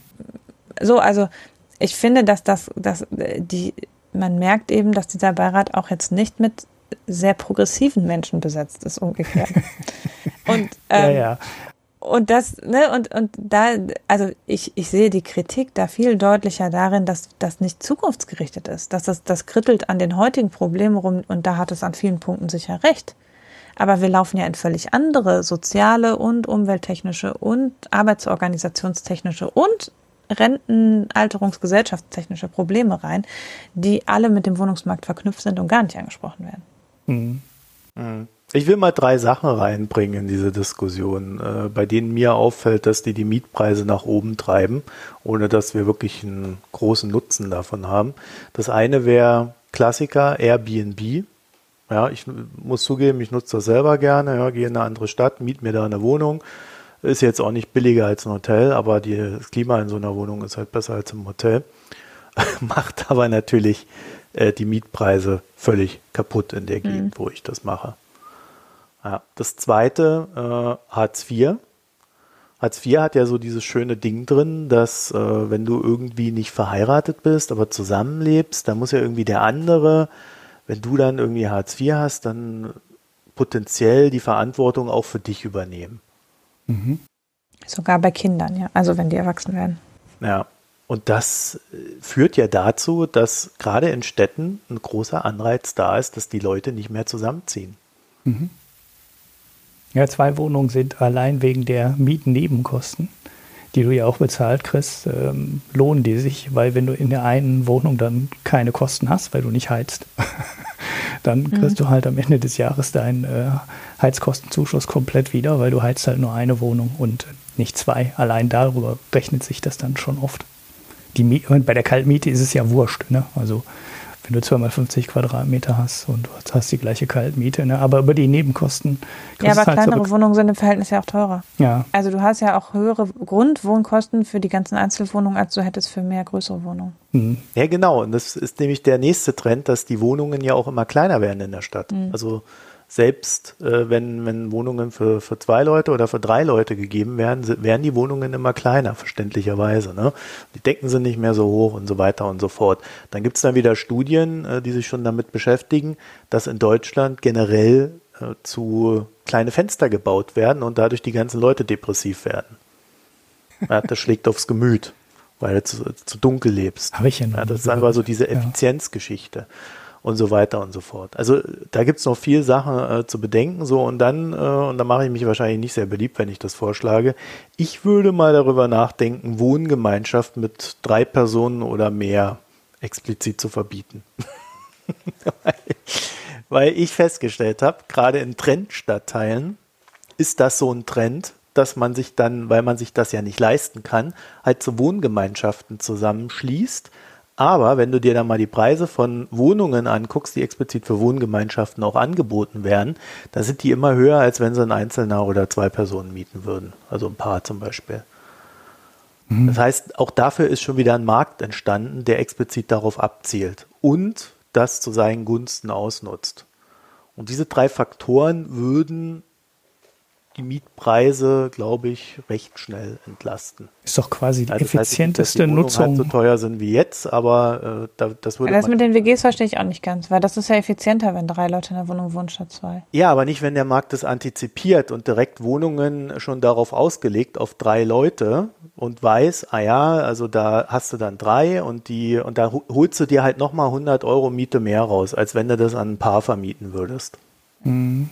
Ja, okay, man könnte jetzt sogar das speziell sogar verbauen. Was teilweise ja auch berücksichtigt wird schon beim Bau. Also da gibt es, wenn du mal so diese Immobilienportale guckst, da gibt es dann Wohnungen, die sind explizit, werden die an WGs vermietet. Mhm. Ja, ich glaube aber auch, das würde wahrscheinlich, ich, ich, nachvollziehbare Überlegung, aber ich glaube, im Endeffekt wird es wahrscheinlich in die Gegenrichtung wirken, wenn du es verbieten würdest. Also gerade in Unistädten würdest du es ja krepieren. Also ich meine, du kriegst mhm. ja keine Wohnung mehr. Ähm, also die äh, um die Wohnungsheime, da wird sich, oder Studentenwohnheim, da wird sich geprügelt. Da musst du dann halt viel Glück haben. Also gibt zwar ein paar, die da nicht rein wollen, aber eigentlich wollen alle rein, weil es ist der einzige bezahlbare Mietraum für Studenten in vielen Studiestätten. Und ja, wenn du dann. Ulrich, die sind doch jung, die können doch noch weiterfahren. Die können zelten dann. die sollen sich ein Wohnmobil kaufen. Ähm, so wie in Amerika, Trailerpark. Äh, nein, aber ich meine, eigentlich ist das doch. Also ich, ich glaube, ähm, verstehe dein Argument, dass der Markt das dann vorwegnimmt und speziell dafür Wohnung baut, aber ich glaube, in der Praxis wird es wahrscheinlich genau in die Gegenrichtung arbeiten gerade auch Studenten, das ist, total, ist doch total praktisch. Das ist doch quasi so ein, Air, so ein Longtime-Airbnb-Modell. Äh, weißt ne? du, die, die, die ähm, eine, eine der profitabelsten Immobiliengeschäfte äh, ist Studentenwohnungen. Mhm.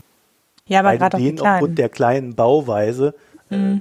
zwar einen guten Preis machst, wo sie sagen, ja, das kann ich bezahlen, aber du verdienst dann halt einfach ja, ja. mehr dran als, als an der normalen Wohnung. Ja klar, so kleine Wohnungen lohnen sich natürlich total. Aber das, also das mit den, mit der, mit Hartz IV und das mit Airbnb würde ich auch völlig so unterschreiben.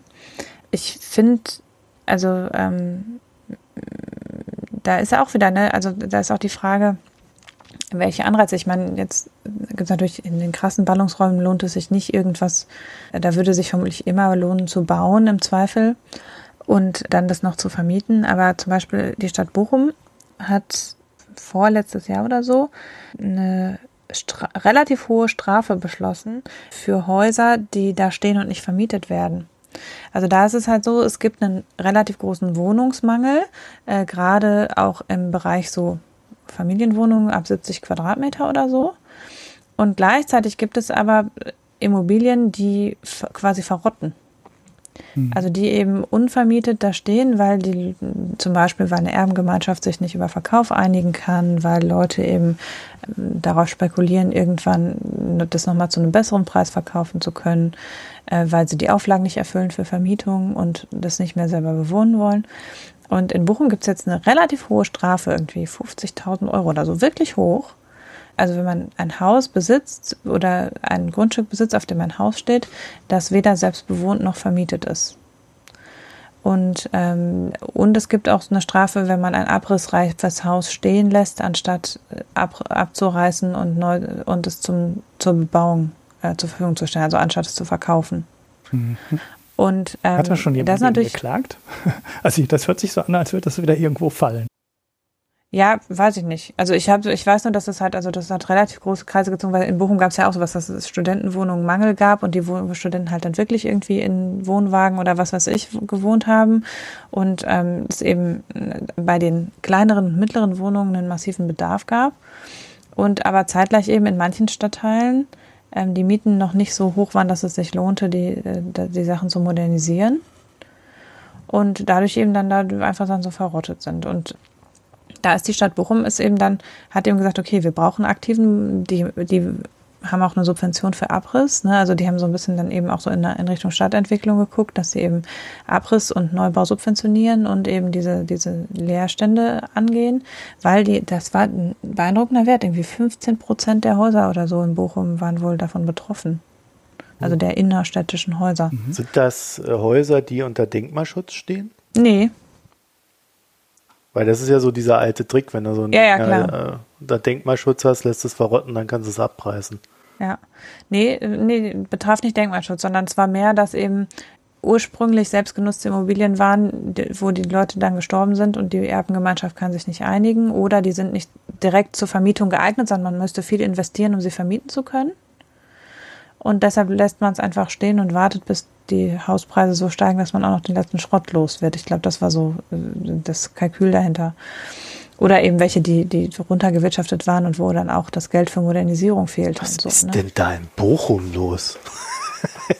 ist da so ein Problem? Ja, aber ich glaube, also wenn du dir, wenn du dir Innenstädte so anguckst, glaube ich, dass es, ja. dass es jetzt in vielen so mittelattraktiven Innenstädten, ähm, dass es da durchaus eben auch, wenn, wenn eine Stadt wirklich mit aktiver Stadtplanung rangeht, äh, man eben das ein oder andere Problemfeld da erkennen kann. Dann ist es vielleicht nicht immer so, so äh, Ruinenbauten, aber dass man eben sieht, okay, es gibt da, es gibt eben, wir haben hier die, diese und jene spezifischen Probleme.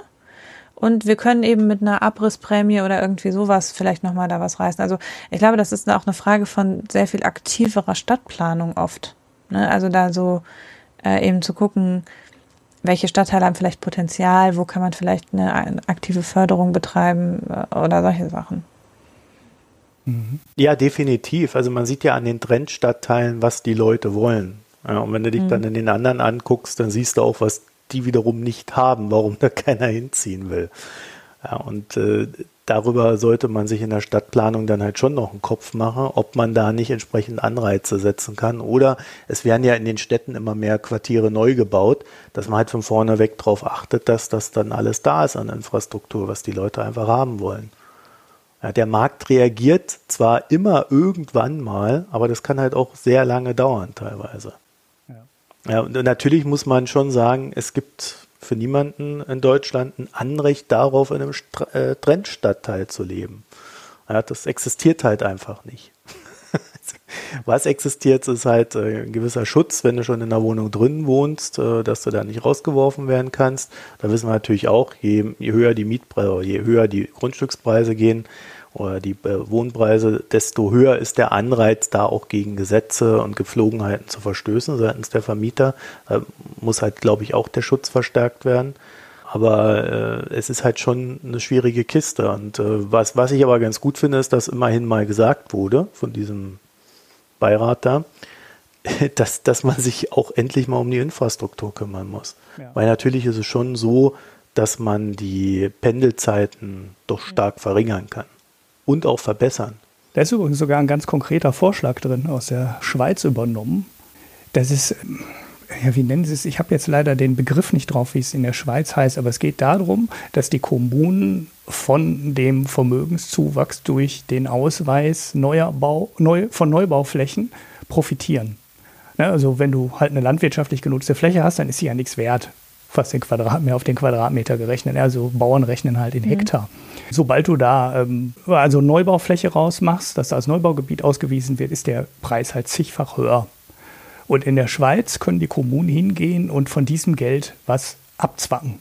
Das Geld fließt direkt an die Kommune. Jetzt im, im, jetzigen Steuersystem ist es ja so, dass der Bauer ähm, Einkommen hätte, der seine landwirtschaftliche Fläche verkauft, dann reich ist und dann vielleicht Einkommenssteuer bezahlt in dem Jahr oder ne, wie auch immer naja, das dann verrechnet wird. Die Grunderwerbssteuer geht natürlich auch vom Grundstückswert abhängig. Ja, also ja, okay. Die wäre natürlich auch viel an, höher. Ja, der geht, der geht an, der geht an die, an die Kommune. Kommune. Ne? Aber das wäre ja dann erst nachher, wenn es bebaut ist. Ne? Und die Schweizer Kommunen haben schon Zugriff quasi zu dem Zeitpunkt, wo die Fläche von landwirtschaftlicher Fläche in Neubaugebiet umgewandelt wird und kann sich von dem Geld was abzwacken und mit dem Geld die Infrastruktur ausbauen. Ne? Das heißt, die haben direkt zu diesem Zeitpunkt schon eine Möglichkeit, darauf zuzugreifen. Was ich auch ein durchaus vernünftigen Vorschlag finde, weil dann haben die Kommunen sofort ein Interesse daran, weitere Neubaugebiete auszuweisen. Ne? Hat wieder möglicherweise aus Umweltgesichtspunkten den negativen Nachteil der Zersiedlung der Fläche, aber dass wir in den Ballungsregionen irgendwo Neubauflächen brauchen, ich glaube, darüber müssen wir nicht diskutieren. Da geht ja kein Weg dran vorbei. Ja, vielleicht noch, noch ein Hinweis an der Stelle, weil wir reden ja immer nur über die Stadt. Wir haben auf dem Land genau das gegenteilige Problem, dass die Infrastruktur mhm. im, auf dem Land immer schlechter wird. Ja, das fängt natürlich beim altbekannten Problem Internetversorgung an, geht äh, über die Straßeninfrastruktur, die Städte werden, die Jugend geht raus.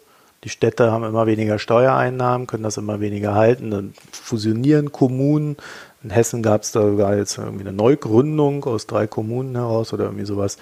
Wiegel hatte darüber berichtet. Äh, die haben genau das gegenteilige Problem zu den Städten. Mhm. Ja, und auch da müsste man natürlich viel genauer hingucken, wie kann man diesen Gegenden helfen. Aber äh, Schrumpfen ist halt noch mal viel schwieriger als Wachsen. Genau, ja, ja. Ja gut, da geht es ja teilweise so, dass die Wohnungen gar nicht mehr vermietet werden oder du dein Haus nur noch vermietest, dass da jemand drin, ähm, dass da jemand drin wohnt, mhm. ähm, eigentlich zu nicht deckenden Kursen. Hauptsache, da ist jemand drin, der heizt. Also damit das Haus nicht äh, total versickt. So, Hauptsache, das Haus ist bewohnt und da ist ein Mieter drin. Und das deckt eigentlich dann überhaupt gar keine Kosten. Da muss sie ja hier teilweise nur ins Sauerland fahren, da wo das touristisch nicht äh, äh, genutzt werden, also wo das touristisch nicht reizvoll ist, da hast du dann auch so kleinere Städte, wo immer weiter, und wenn in Berlin bist, musst du auch nur 100 Kilometer nach Brandenburg rausfahren und dann siehst du bis zur Ostseeküste ein Dorf nach dem anderen, das das Problem hat. Also ich will das Gutachten, äh, da sind, da sind man, man darf nicht nur die Zusammenfassung lesen, das ist erstmal ganz wichtig. Man muss bedenken, das haben Ökonomen geschrieben und es wird natürlich alles aus Sicht von Geld argumentiert. Ich habe mir da auch an der Stelle noch eine Sache, also da wird ein, ganz am Anfang wird so ein Beispiel gebraucht, da versuchen sie zu erklären, was denn mit zwei Städten ähm, passiert, die nebeneinander sind und wo die Leute zwischen den beiden Städten hin und her pendeln. Und in Stadt B entsteht dann auf einmal eine Fabrik, die Arbeitsplätze schafft.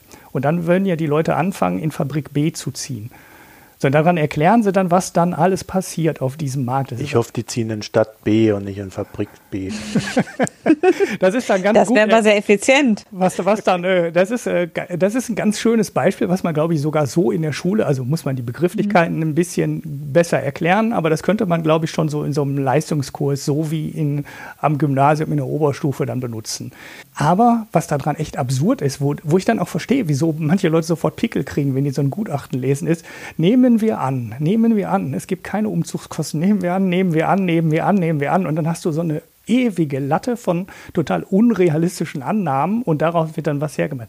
Okay, das ist so, wenn man ein Modell baut. Ich verstehe allerdings auch, äh, man sieht dann auch sofort, was dann nachher im Laufe der Studie an Effekten fehlt. Ne? Marco und Hanna haben ja ein paar davon jetzt angesprochen.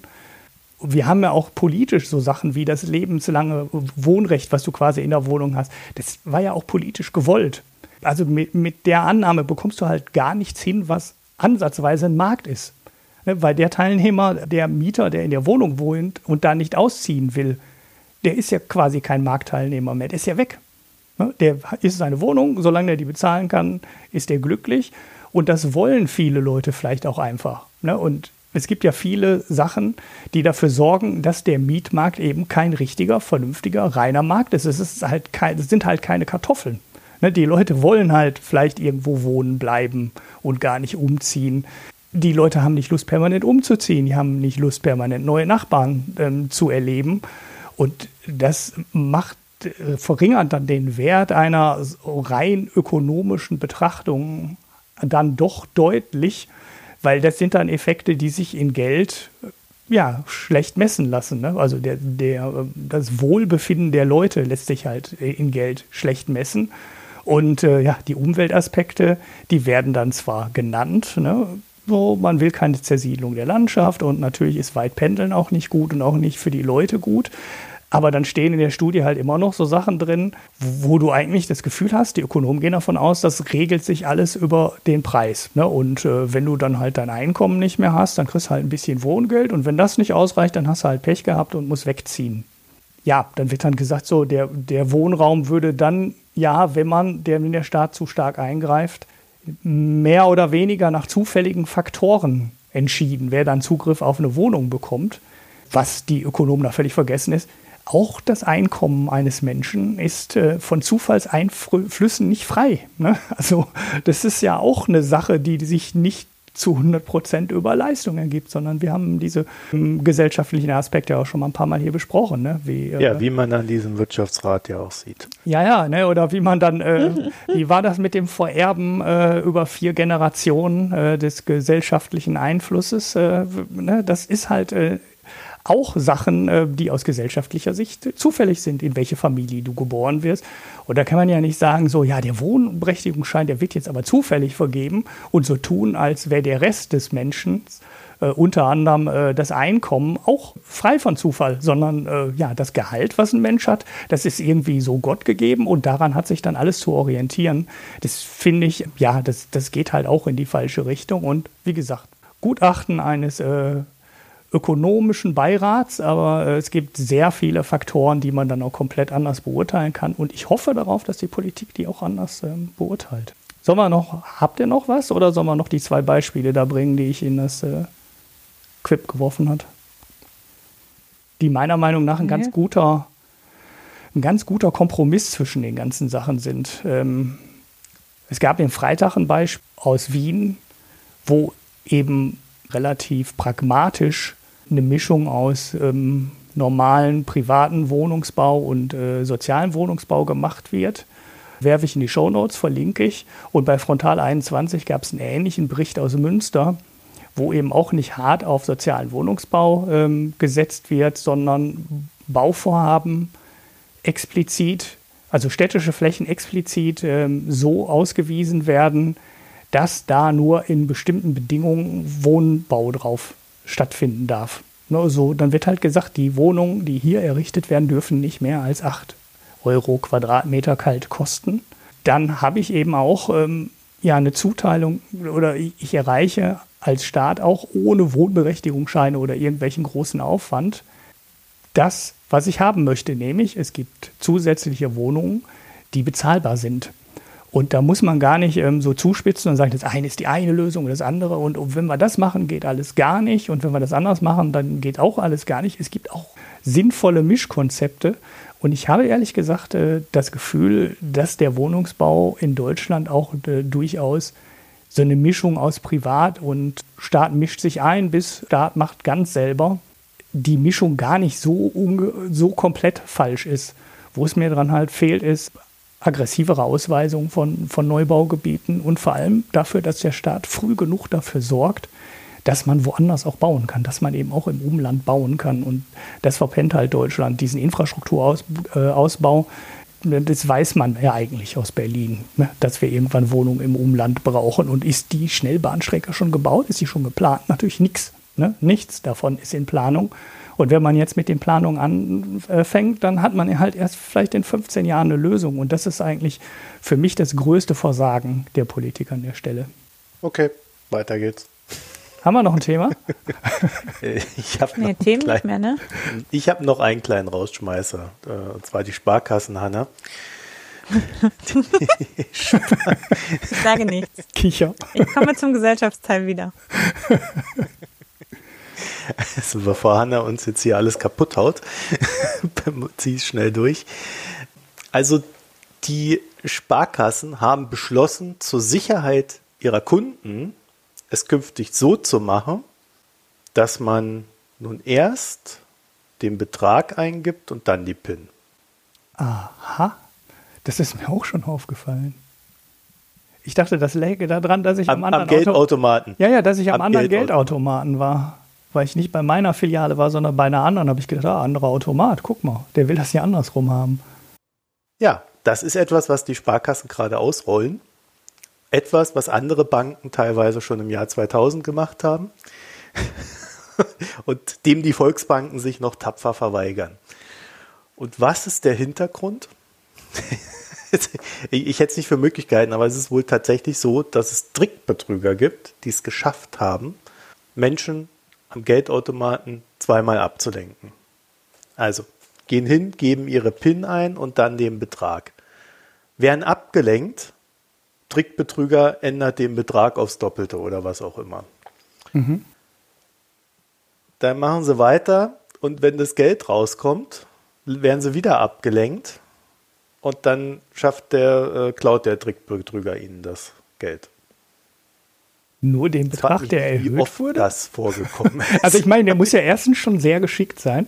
Und ich frage mich jetzt gerade, was nimmt der denn dann raus? Also richtig clever wäre ja, wenn er den Betrag von 150 auf 300 erhöht und dann nur 150 klaut. Dann würde es demjenigen ja nicht mal auffallen.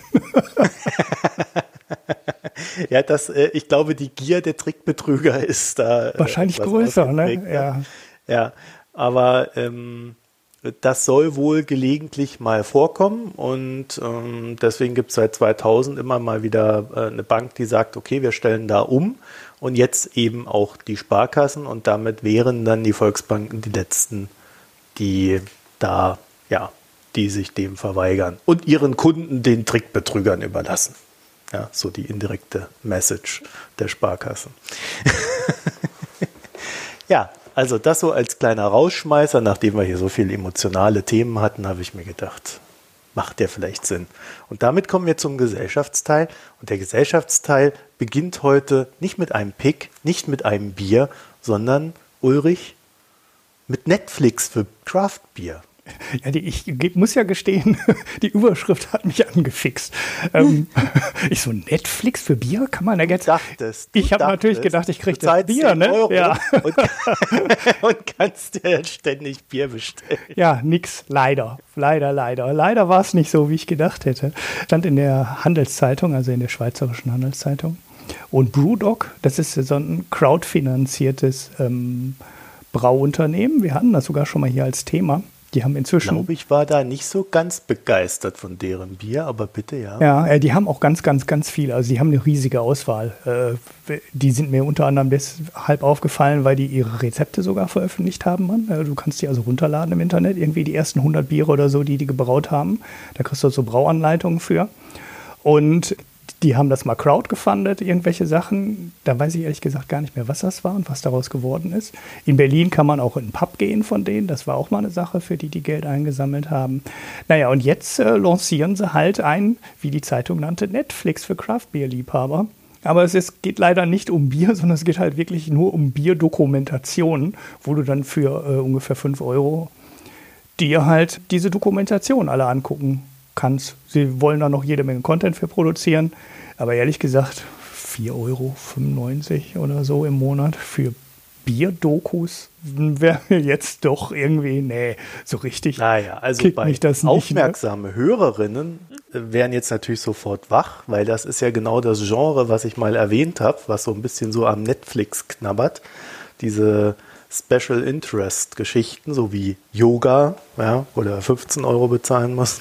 Mhm. Streaming und so ein Zeug. Ja, es gibt jetzt halt auch für Bier. Ja.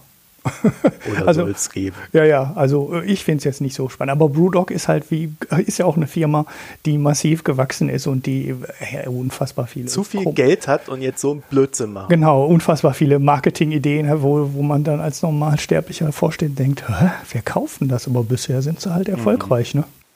Ja, naja. Kommen wir zu den Picks. Wer will denn anfangen? Ulrich. Ja, wir sind ja eigentlich, wir sind ja eigentlich schon beim Bier, aber dann haben wir keine Überleitung zum Bier mehr. Ist egal. Ähm, ich picke heute mal völlig unabhängig davon das Gerät, mit dem der Jan, dessen Bier ich ja beim letzten Mal gepickt hatte, sein Bier braut. Da hatte ich doch dieses Bräu, wo ich fälschlicherweise gesagt habe, äh, Bräu Nummer 20, es heißt aber Hellbräu Nummer 20. Und äh, du willst jetzt hier ein Gerät für 1550 ja, plus Euro. Ja, das, die kleinere Version kostet ein bisschen weniger. Ne? Aber wer mal vorhat, Bier zu brauen und sich fragt, wie kriegt der Jan denn so leckeres Bier hin? Das gibt es bei Speidels Braumeister und da kann man so Geräte kaufen, die machen die Erhitzung und alles so computergesteuert. Da kann man sein Zeug dann da reinschmeißen und es ist wohl sehr viel zuverlässiger, wie der Jan mir auf Twitter erzählt hat, als wenn man das alles von Hand macht. Also er hätte erst ein einziges Mal von den 20 Bieren, die er bisher da drin gebaut hat, einen Fehlversuch gehabt und alles andere wäre sehr gut trinkbar gewesen. Und ja, das kann ich halt bestätigen. Die 20 war äh, richtig gut, die 19 war ein Ticken schlecht, aber immer noch sehr gut trinkbar. Und er meinte halt, die 18 wäre noch viel besser gewesen, aber die kenne ich dann halt leider auch nicht. Wenn ihr vorhabt, selber zu brauen, speidelsbraumeister.de. Also computergesteuert also, klingt aber nicht sehr craftsy. Doch, du musst ja alles noch selber machen. Du musst ja noch. Äh, also ich bin hier gerade völlig, bin gerade auf dieser Seite. Ulrich, also ja. da müssen wir ja echt mal drüber reden. Verkaufen hier so einen 50 Liter Kessel, ja, keine Ahnung, wie ich das nennen soll, für 2190 oder je nachdem, da gibt es auch verschiedene Ausführungen, da geht der Preis auch noch nach oben. Und dann ist der Sprung von 50 Liter auf 200 Liter auf einmal 12.495 Euro. Das, der industrielle Maßstab sah sich halt anders aus. Also wenn du, wenn du ein bisschen größer brauen willst, diese 200 Liter Anlage mit all, mit Kühl, Gedöns und so weiter dazu, die lachst du irgendwie bei 20.000 Euro, wo ich ehrlich gedacht hätte, das wäre teurer. Ne, aber die, die Zederanlage, die fängt irgendwie bei 1000, ah, weiß nicht, waren es 1250, glaube ich. Die 20er Anlage, 20 Liter Anlage kostet so 1500. Ähm, ich habe das nur mal so durchgeklickt. War jetzt mein Pick, fertig. Müssen wir jetzt nicht drüber diskutieren. ich bin auf jeden Fall angefixt. Provision, wenn da einer Nein, nix, kauft? nix, nix, nix. Aber ich, ich bin angefixt. Ich muss jetzt. Äh, also wenn einer so ein Bier da braut mit so einem Ding, jetzt, weil er das Ding wegen Ulrich kauft, dann wollen wir das bitte zugeschickt haben. Genau, das ist die Provision, finde ich auch. Aber bitte erst das dritte, also wenn ihr gelernt habt, wie der Scheiß geht. Ah, ja. Hanna, hast du, hast du Ich habe auch was zum Thema Ernährung. Ah. Ich habe auch was zum Thema Ernährung, aber feste Nahrung.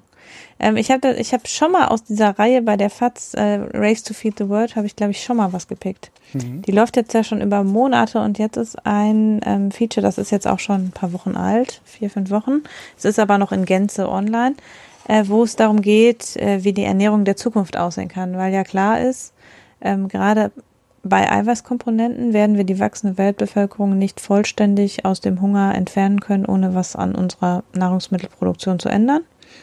Und dann, das ist eben eine Reise zu fünf verschiedenen Unis, die Nahrungsmittelsicherheit ich fand den Artikel super gut geschrieben, weil der halt wirklich von einem Tag auf den nächsten diese Unis abgeklappert hat über ganz Europa, also irgendwie in Holland, in Deutschland, in der Schweiz und in Österreich, glaube ich. Und seinen Eindruck davon, diesen, das sind auch an jeder Uni hat er dann mit zwei, drei Leuten gesprochen, die nochmal unterschiedliche Fachgebiete beforschen.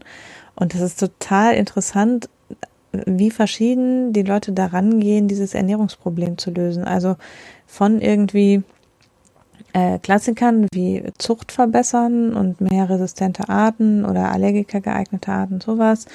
Dann gibt's eben welche, die sagen, Tierfutter sollte aus Insekten bestehen, weil die, man dadurch eben ein sehr viel energiereicheres Tierfutter hat.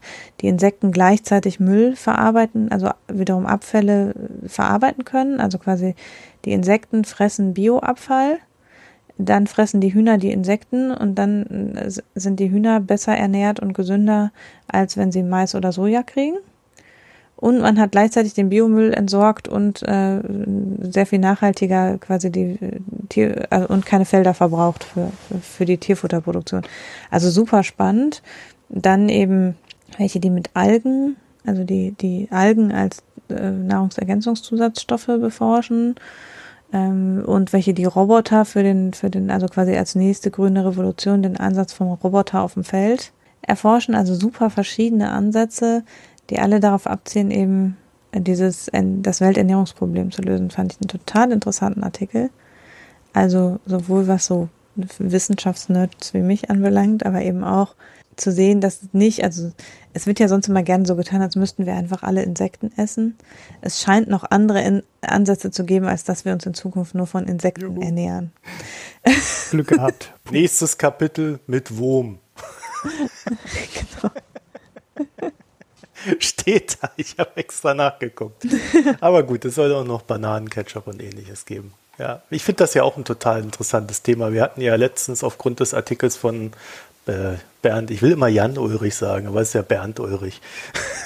Von der Zeit, der da über sein, sein Veganismus-Coming-out hatte.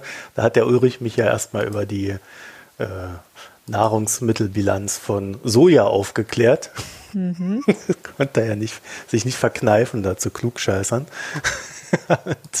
also äh, Soja wäre auch noch da. Mhm. Ja. Naja, ich habe ein Computerspiel. Ah, ein Computerspiel ist das. Ich habe nur den Namen gesehen, habe mich schon gefragt, was es ist. Hab's nicht durchgekriegt. Kingdom Come, Kingdom Come Deliverance. Ja, ich habe das mal gepickt, weil ähm, das, glaube ich, so eins der ersten Rollenspiele war, die ich jemals in meinem Leben gespielt habe, die mich äh, mit einer extrem starken Identifikation mit meiner Figur zurückgelassen haben. Also äh, ich weiß gar nicht, wie ich das beschreiben soll, aber man äh, fühlt sich am Anfang halt wirklich wie so der letzte Depp, der da so hin und her geschubst wird vom Spiel und den Figuren. Und die haben das halt so gut gemacht, dass man äh, sich da sehr gut hineinversetzen kann, was ja wirklich wenige Spiele hinbekommen. Und durch so eine, durch diese starke ja, äh, Bindung zur Figur hat man dann halt doch ein recht äh, intensives Spielerlebnis auch.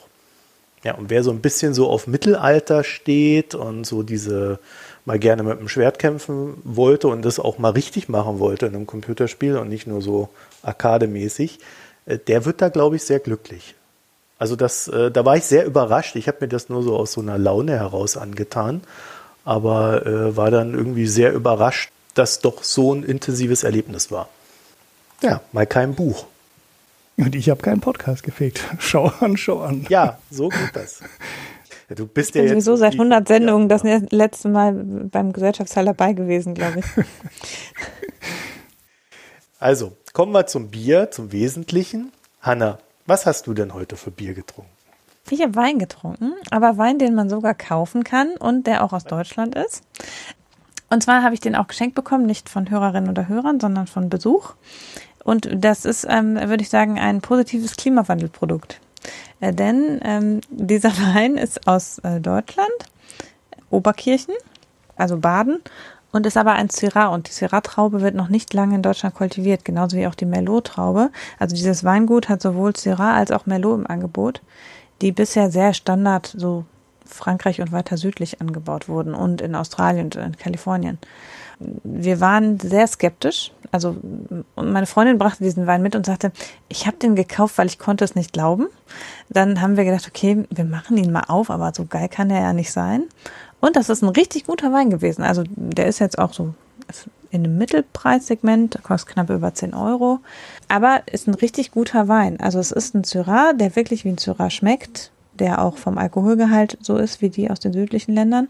Und das heißt, die Sonnenstrahlung ist inzwischen bei uns ja so intensiv, das weiß man ja, dass äh, die Grenze des Weinbaus immer weiter nach Norden rückt in Deutschland und offenbar auch im Süden von Deutschland jetzt die südlichen Trauben angebaut werden. Und das ist was, das kommt meinem Geschmack sehr entgegen. Und ist auf jeden Fall spannend, weil sich da echt auch was tut. So nochmal, also man kauft halt jetzt nicht mehr nur Dornfelder und äh, Kunder, oder so, sondern ähm, da kommen eben nochmal neue Trauben und auch äh, dann natürlich trotzdem auf eine ganz andere Art ausgebaut, als jetzt, wenn man einen französischen Wein trinkt. Kann ich wärmstens empfehlen. Äh, die haben einen sehr gut gepflegten Online-Shop und ist sehr interessant. Also wir haben dann den Merlot auch noch bestellt, aber noch nicht probiert. Aber wir waren dann so ein bisschen angefixt, äh, uns jetzt dann doch diese neueren deutschen Weine mal näher anzugucken. Also ein Rotwein, 13 Prozent, glaube ich, kann man sehr schön trinken. Wäre auch noch eine Flasche von weggegangen. Also hast du jetzt deine positive Klimabilanz gleich mit der Post wieder in die, Luft geballert. Ja, aber es ist ja besser. Also wir arbeiten ja immer noch am Import von Wein aus Frankreich, da wäre die Klimabilanz ja noch schlechter.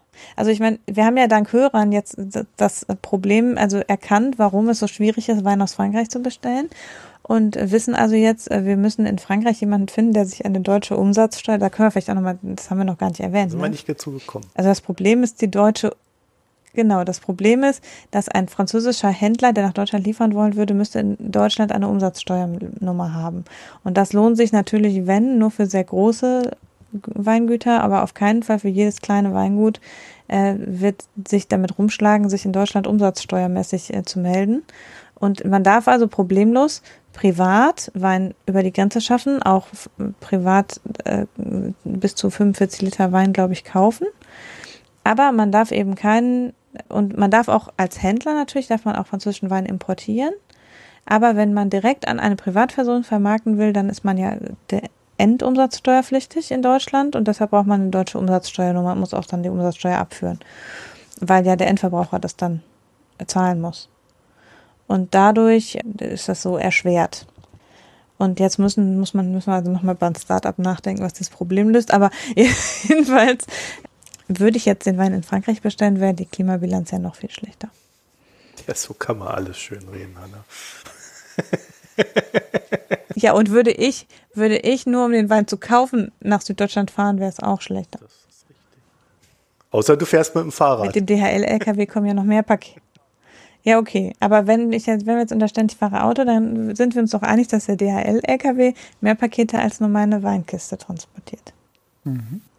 Also, alles gar nicht so schlimm. Aber ich blogge die Tage mal was über mm, CO2-Fußabdrücke. Ja, ich habe auch ein Bier getrunken, Hanna. So wie du. Ich habe eine Sondererlaubnis für Wein erhalten vor einigen Nein, ich habe einen Brewdog. Dead Pony Club getrunken.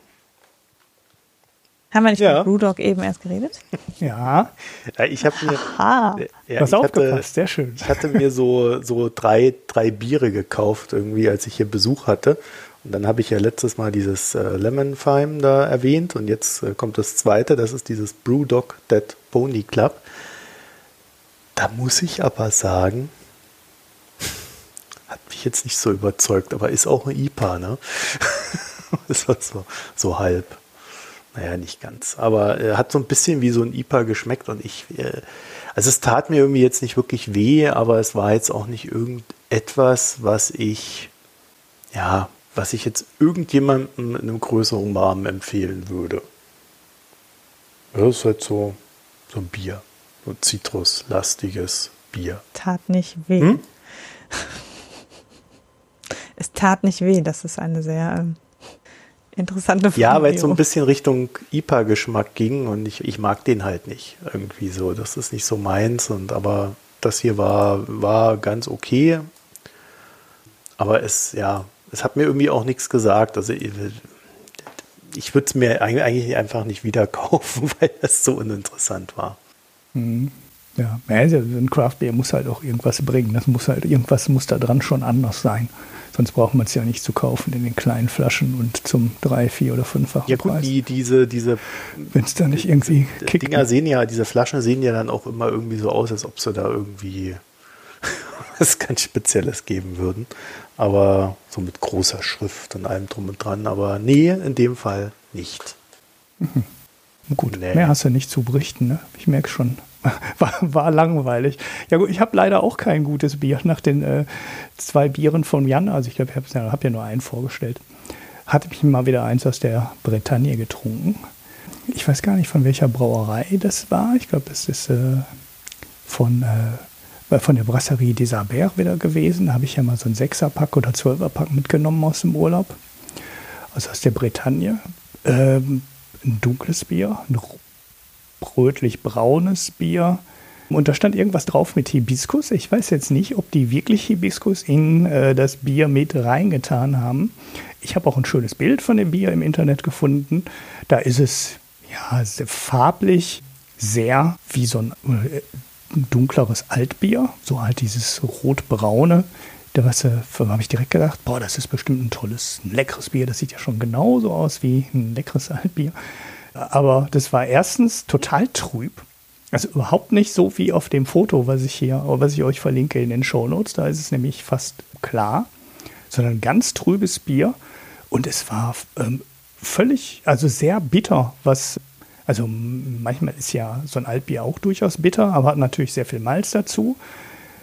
Aber wenn da jetzt irgendwie wirklich Blüte drin war, Hibiskusblüte drin war, irgendwie so ein Geschmack in die Richtung, also so einen blumigen, floralen, ähm, leichten Geschmack hatte das Bier überhaupt nicht, was man ja manchmal bei den stark gehopften Bieren hast, ne, wo du dann so einen Zitrus, so Zitrusgeschmack drin hast oder sowas, habe ich überhaupt nicht geschmeckt und das fand ich jetzt mal so alles zusammengenommen echt enttäuschend.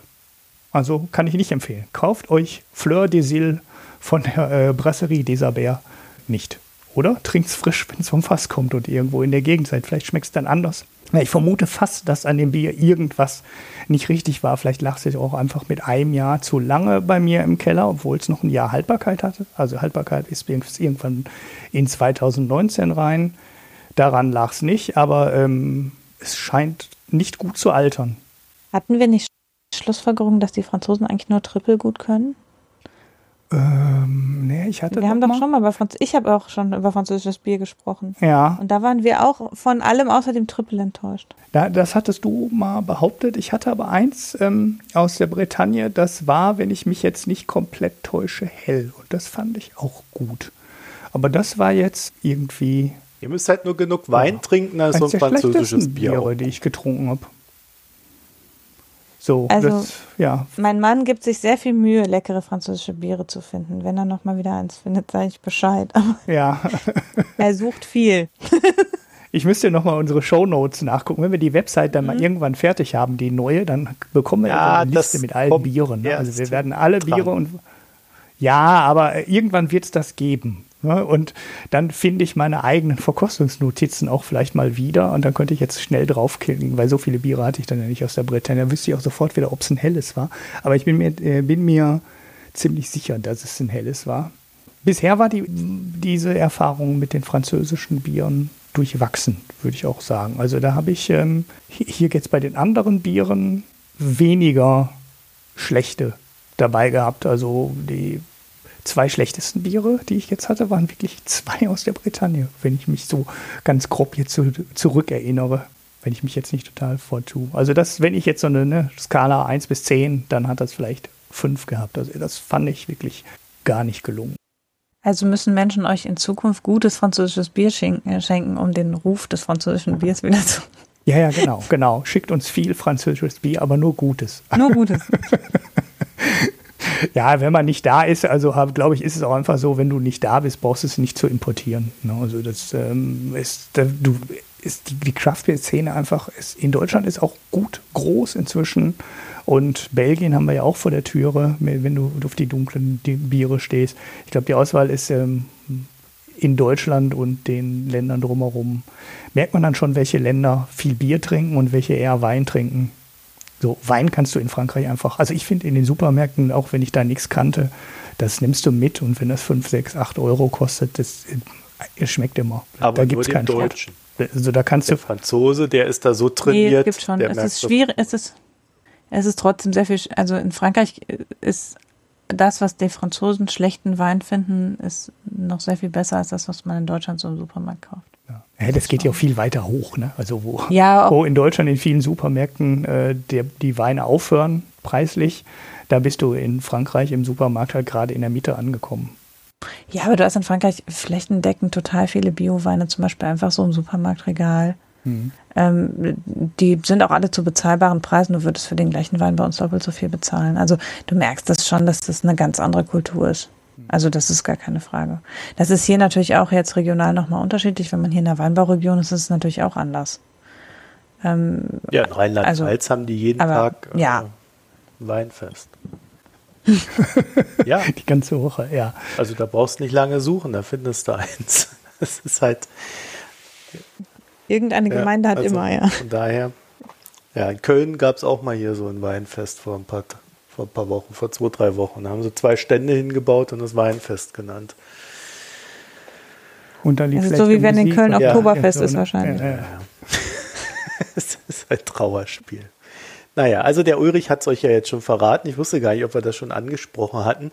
Wenn es denn äh, nach dem Relaunch der Internetseite ähm, also ich, ich glaube, es ist noch nicht im Relaunch dabei, sondern erst hinten dran, wird es diese, diese Auflistung geben. Es, es, es wird auch an Hannas Weine gedacht. Ja, also keine Sorge, es geht nicht nur um Bier, sondern äh, es wird alles kategorisiert, was wir hier äh, besprechen.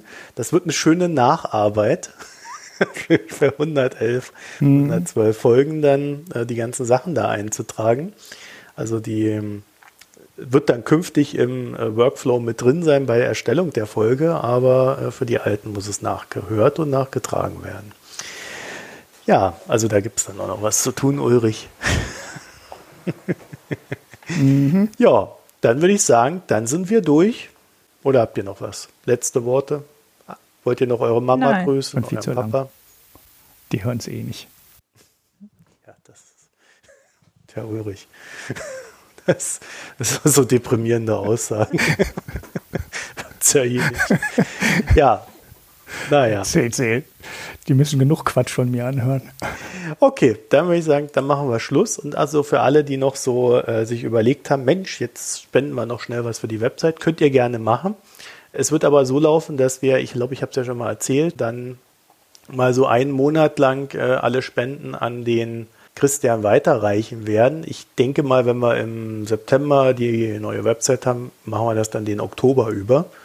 Also wer da jetzt irgendwie explizit für die Website spenden will, der sollte dann vielleicht, sage ich jetzt mal fairerweise schon an der Ankündigung, vielleicht bis Oktober warten. Ja. Ansonsten könnt ihr uns natürlich auch so gerne Geld geben. Es ist ja nicht so, dass wir äh, dem abgeneigt wären. Oder Ihr könnt uns auf iTunes oder diesen ganzen genau. anderen Sachen da, was gibt es da noch? Google Play Store und hast du alles gesehen. Einfach mal überall bewerten, uns verbreiten, es gut finden, uns loben oder den entsprechenden Hass, den ihr in euch tragt, an uns weitergeben, falls ihr ihn nicht in Chemnitz ausgelassen habt. Ansonsten wünsche ich euch noch eine schöne Woche. Ha, da haben wir keine Hörer. Ich, ich konnte, ich, konnte, ich muss es doch Ecke haben wir keine Hörer. Naja. Also tschüss, bis bald. Tschüss. Ciao.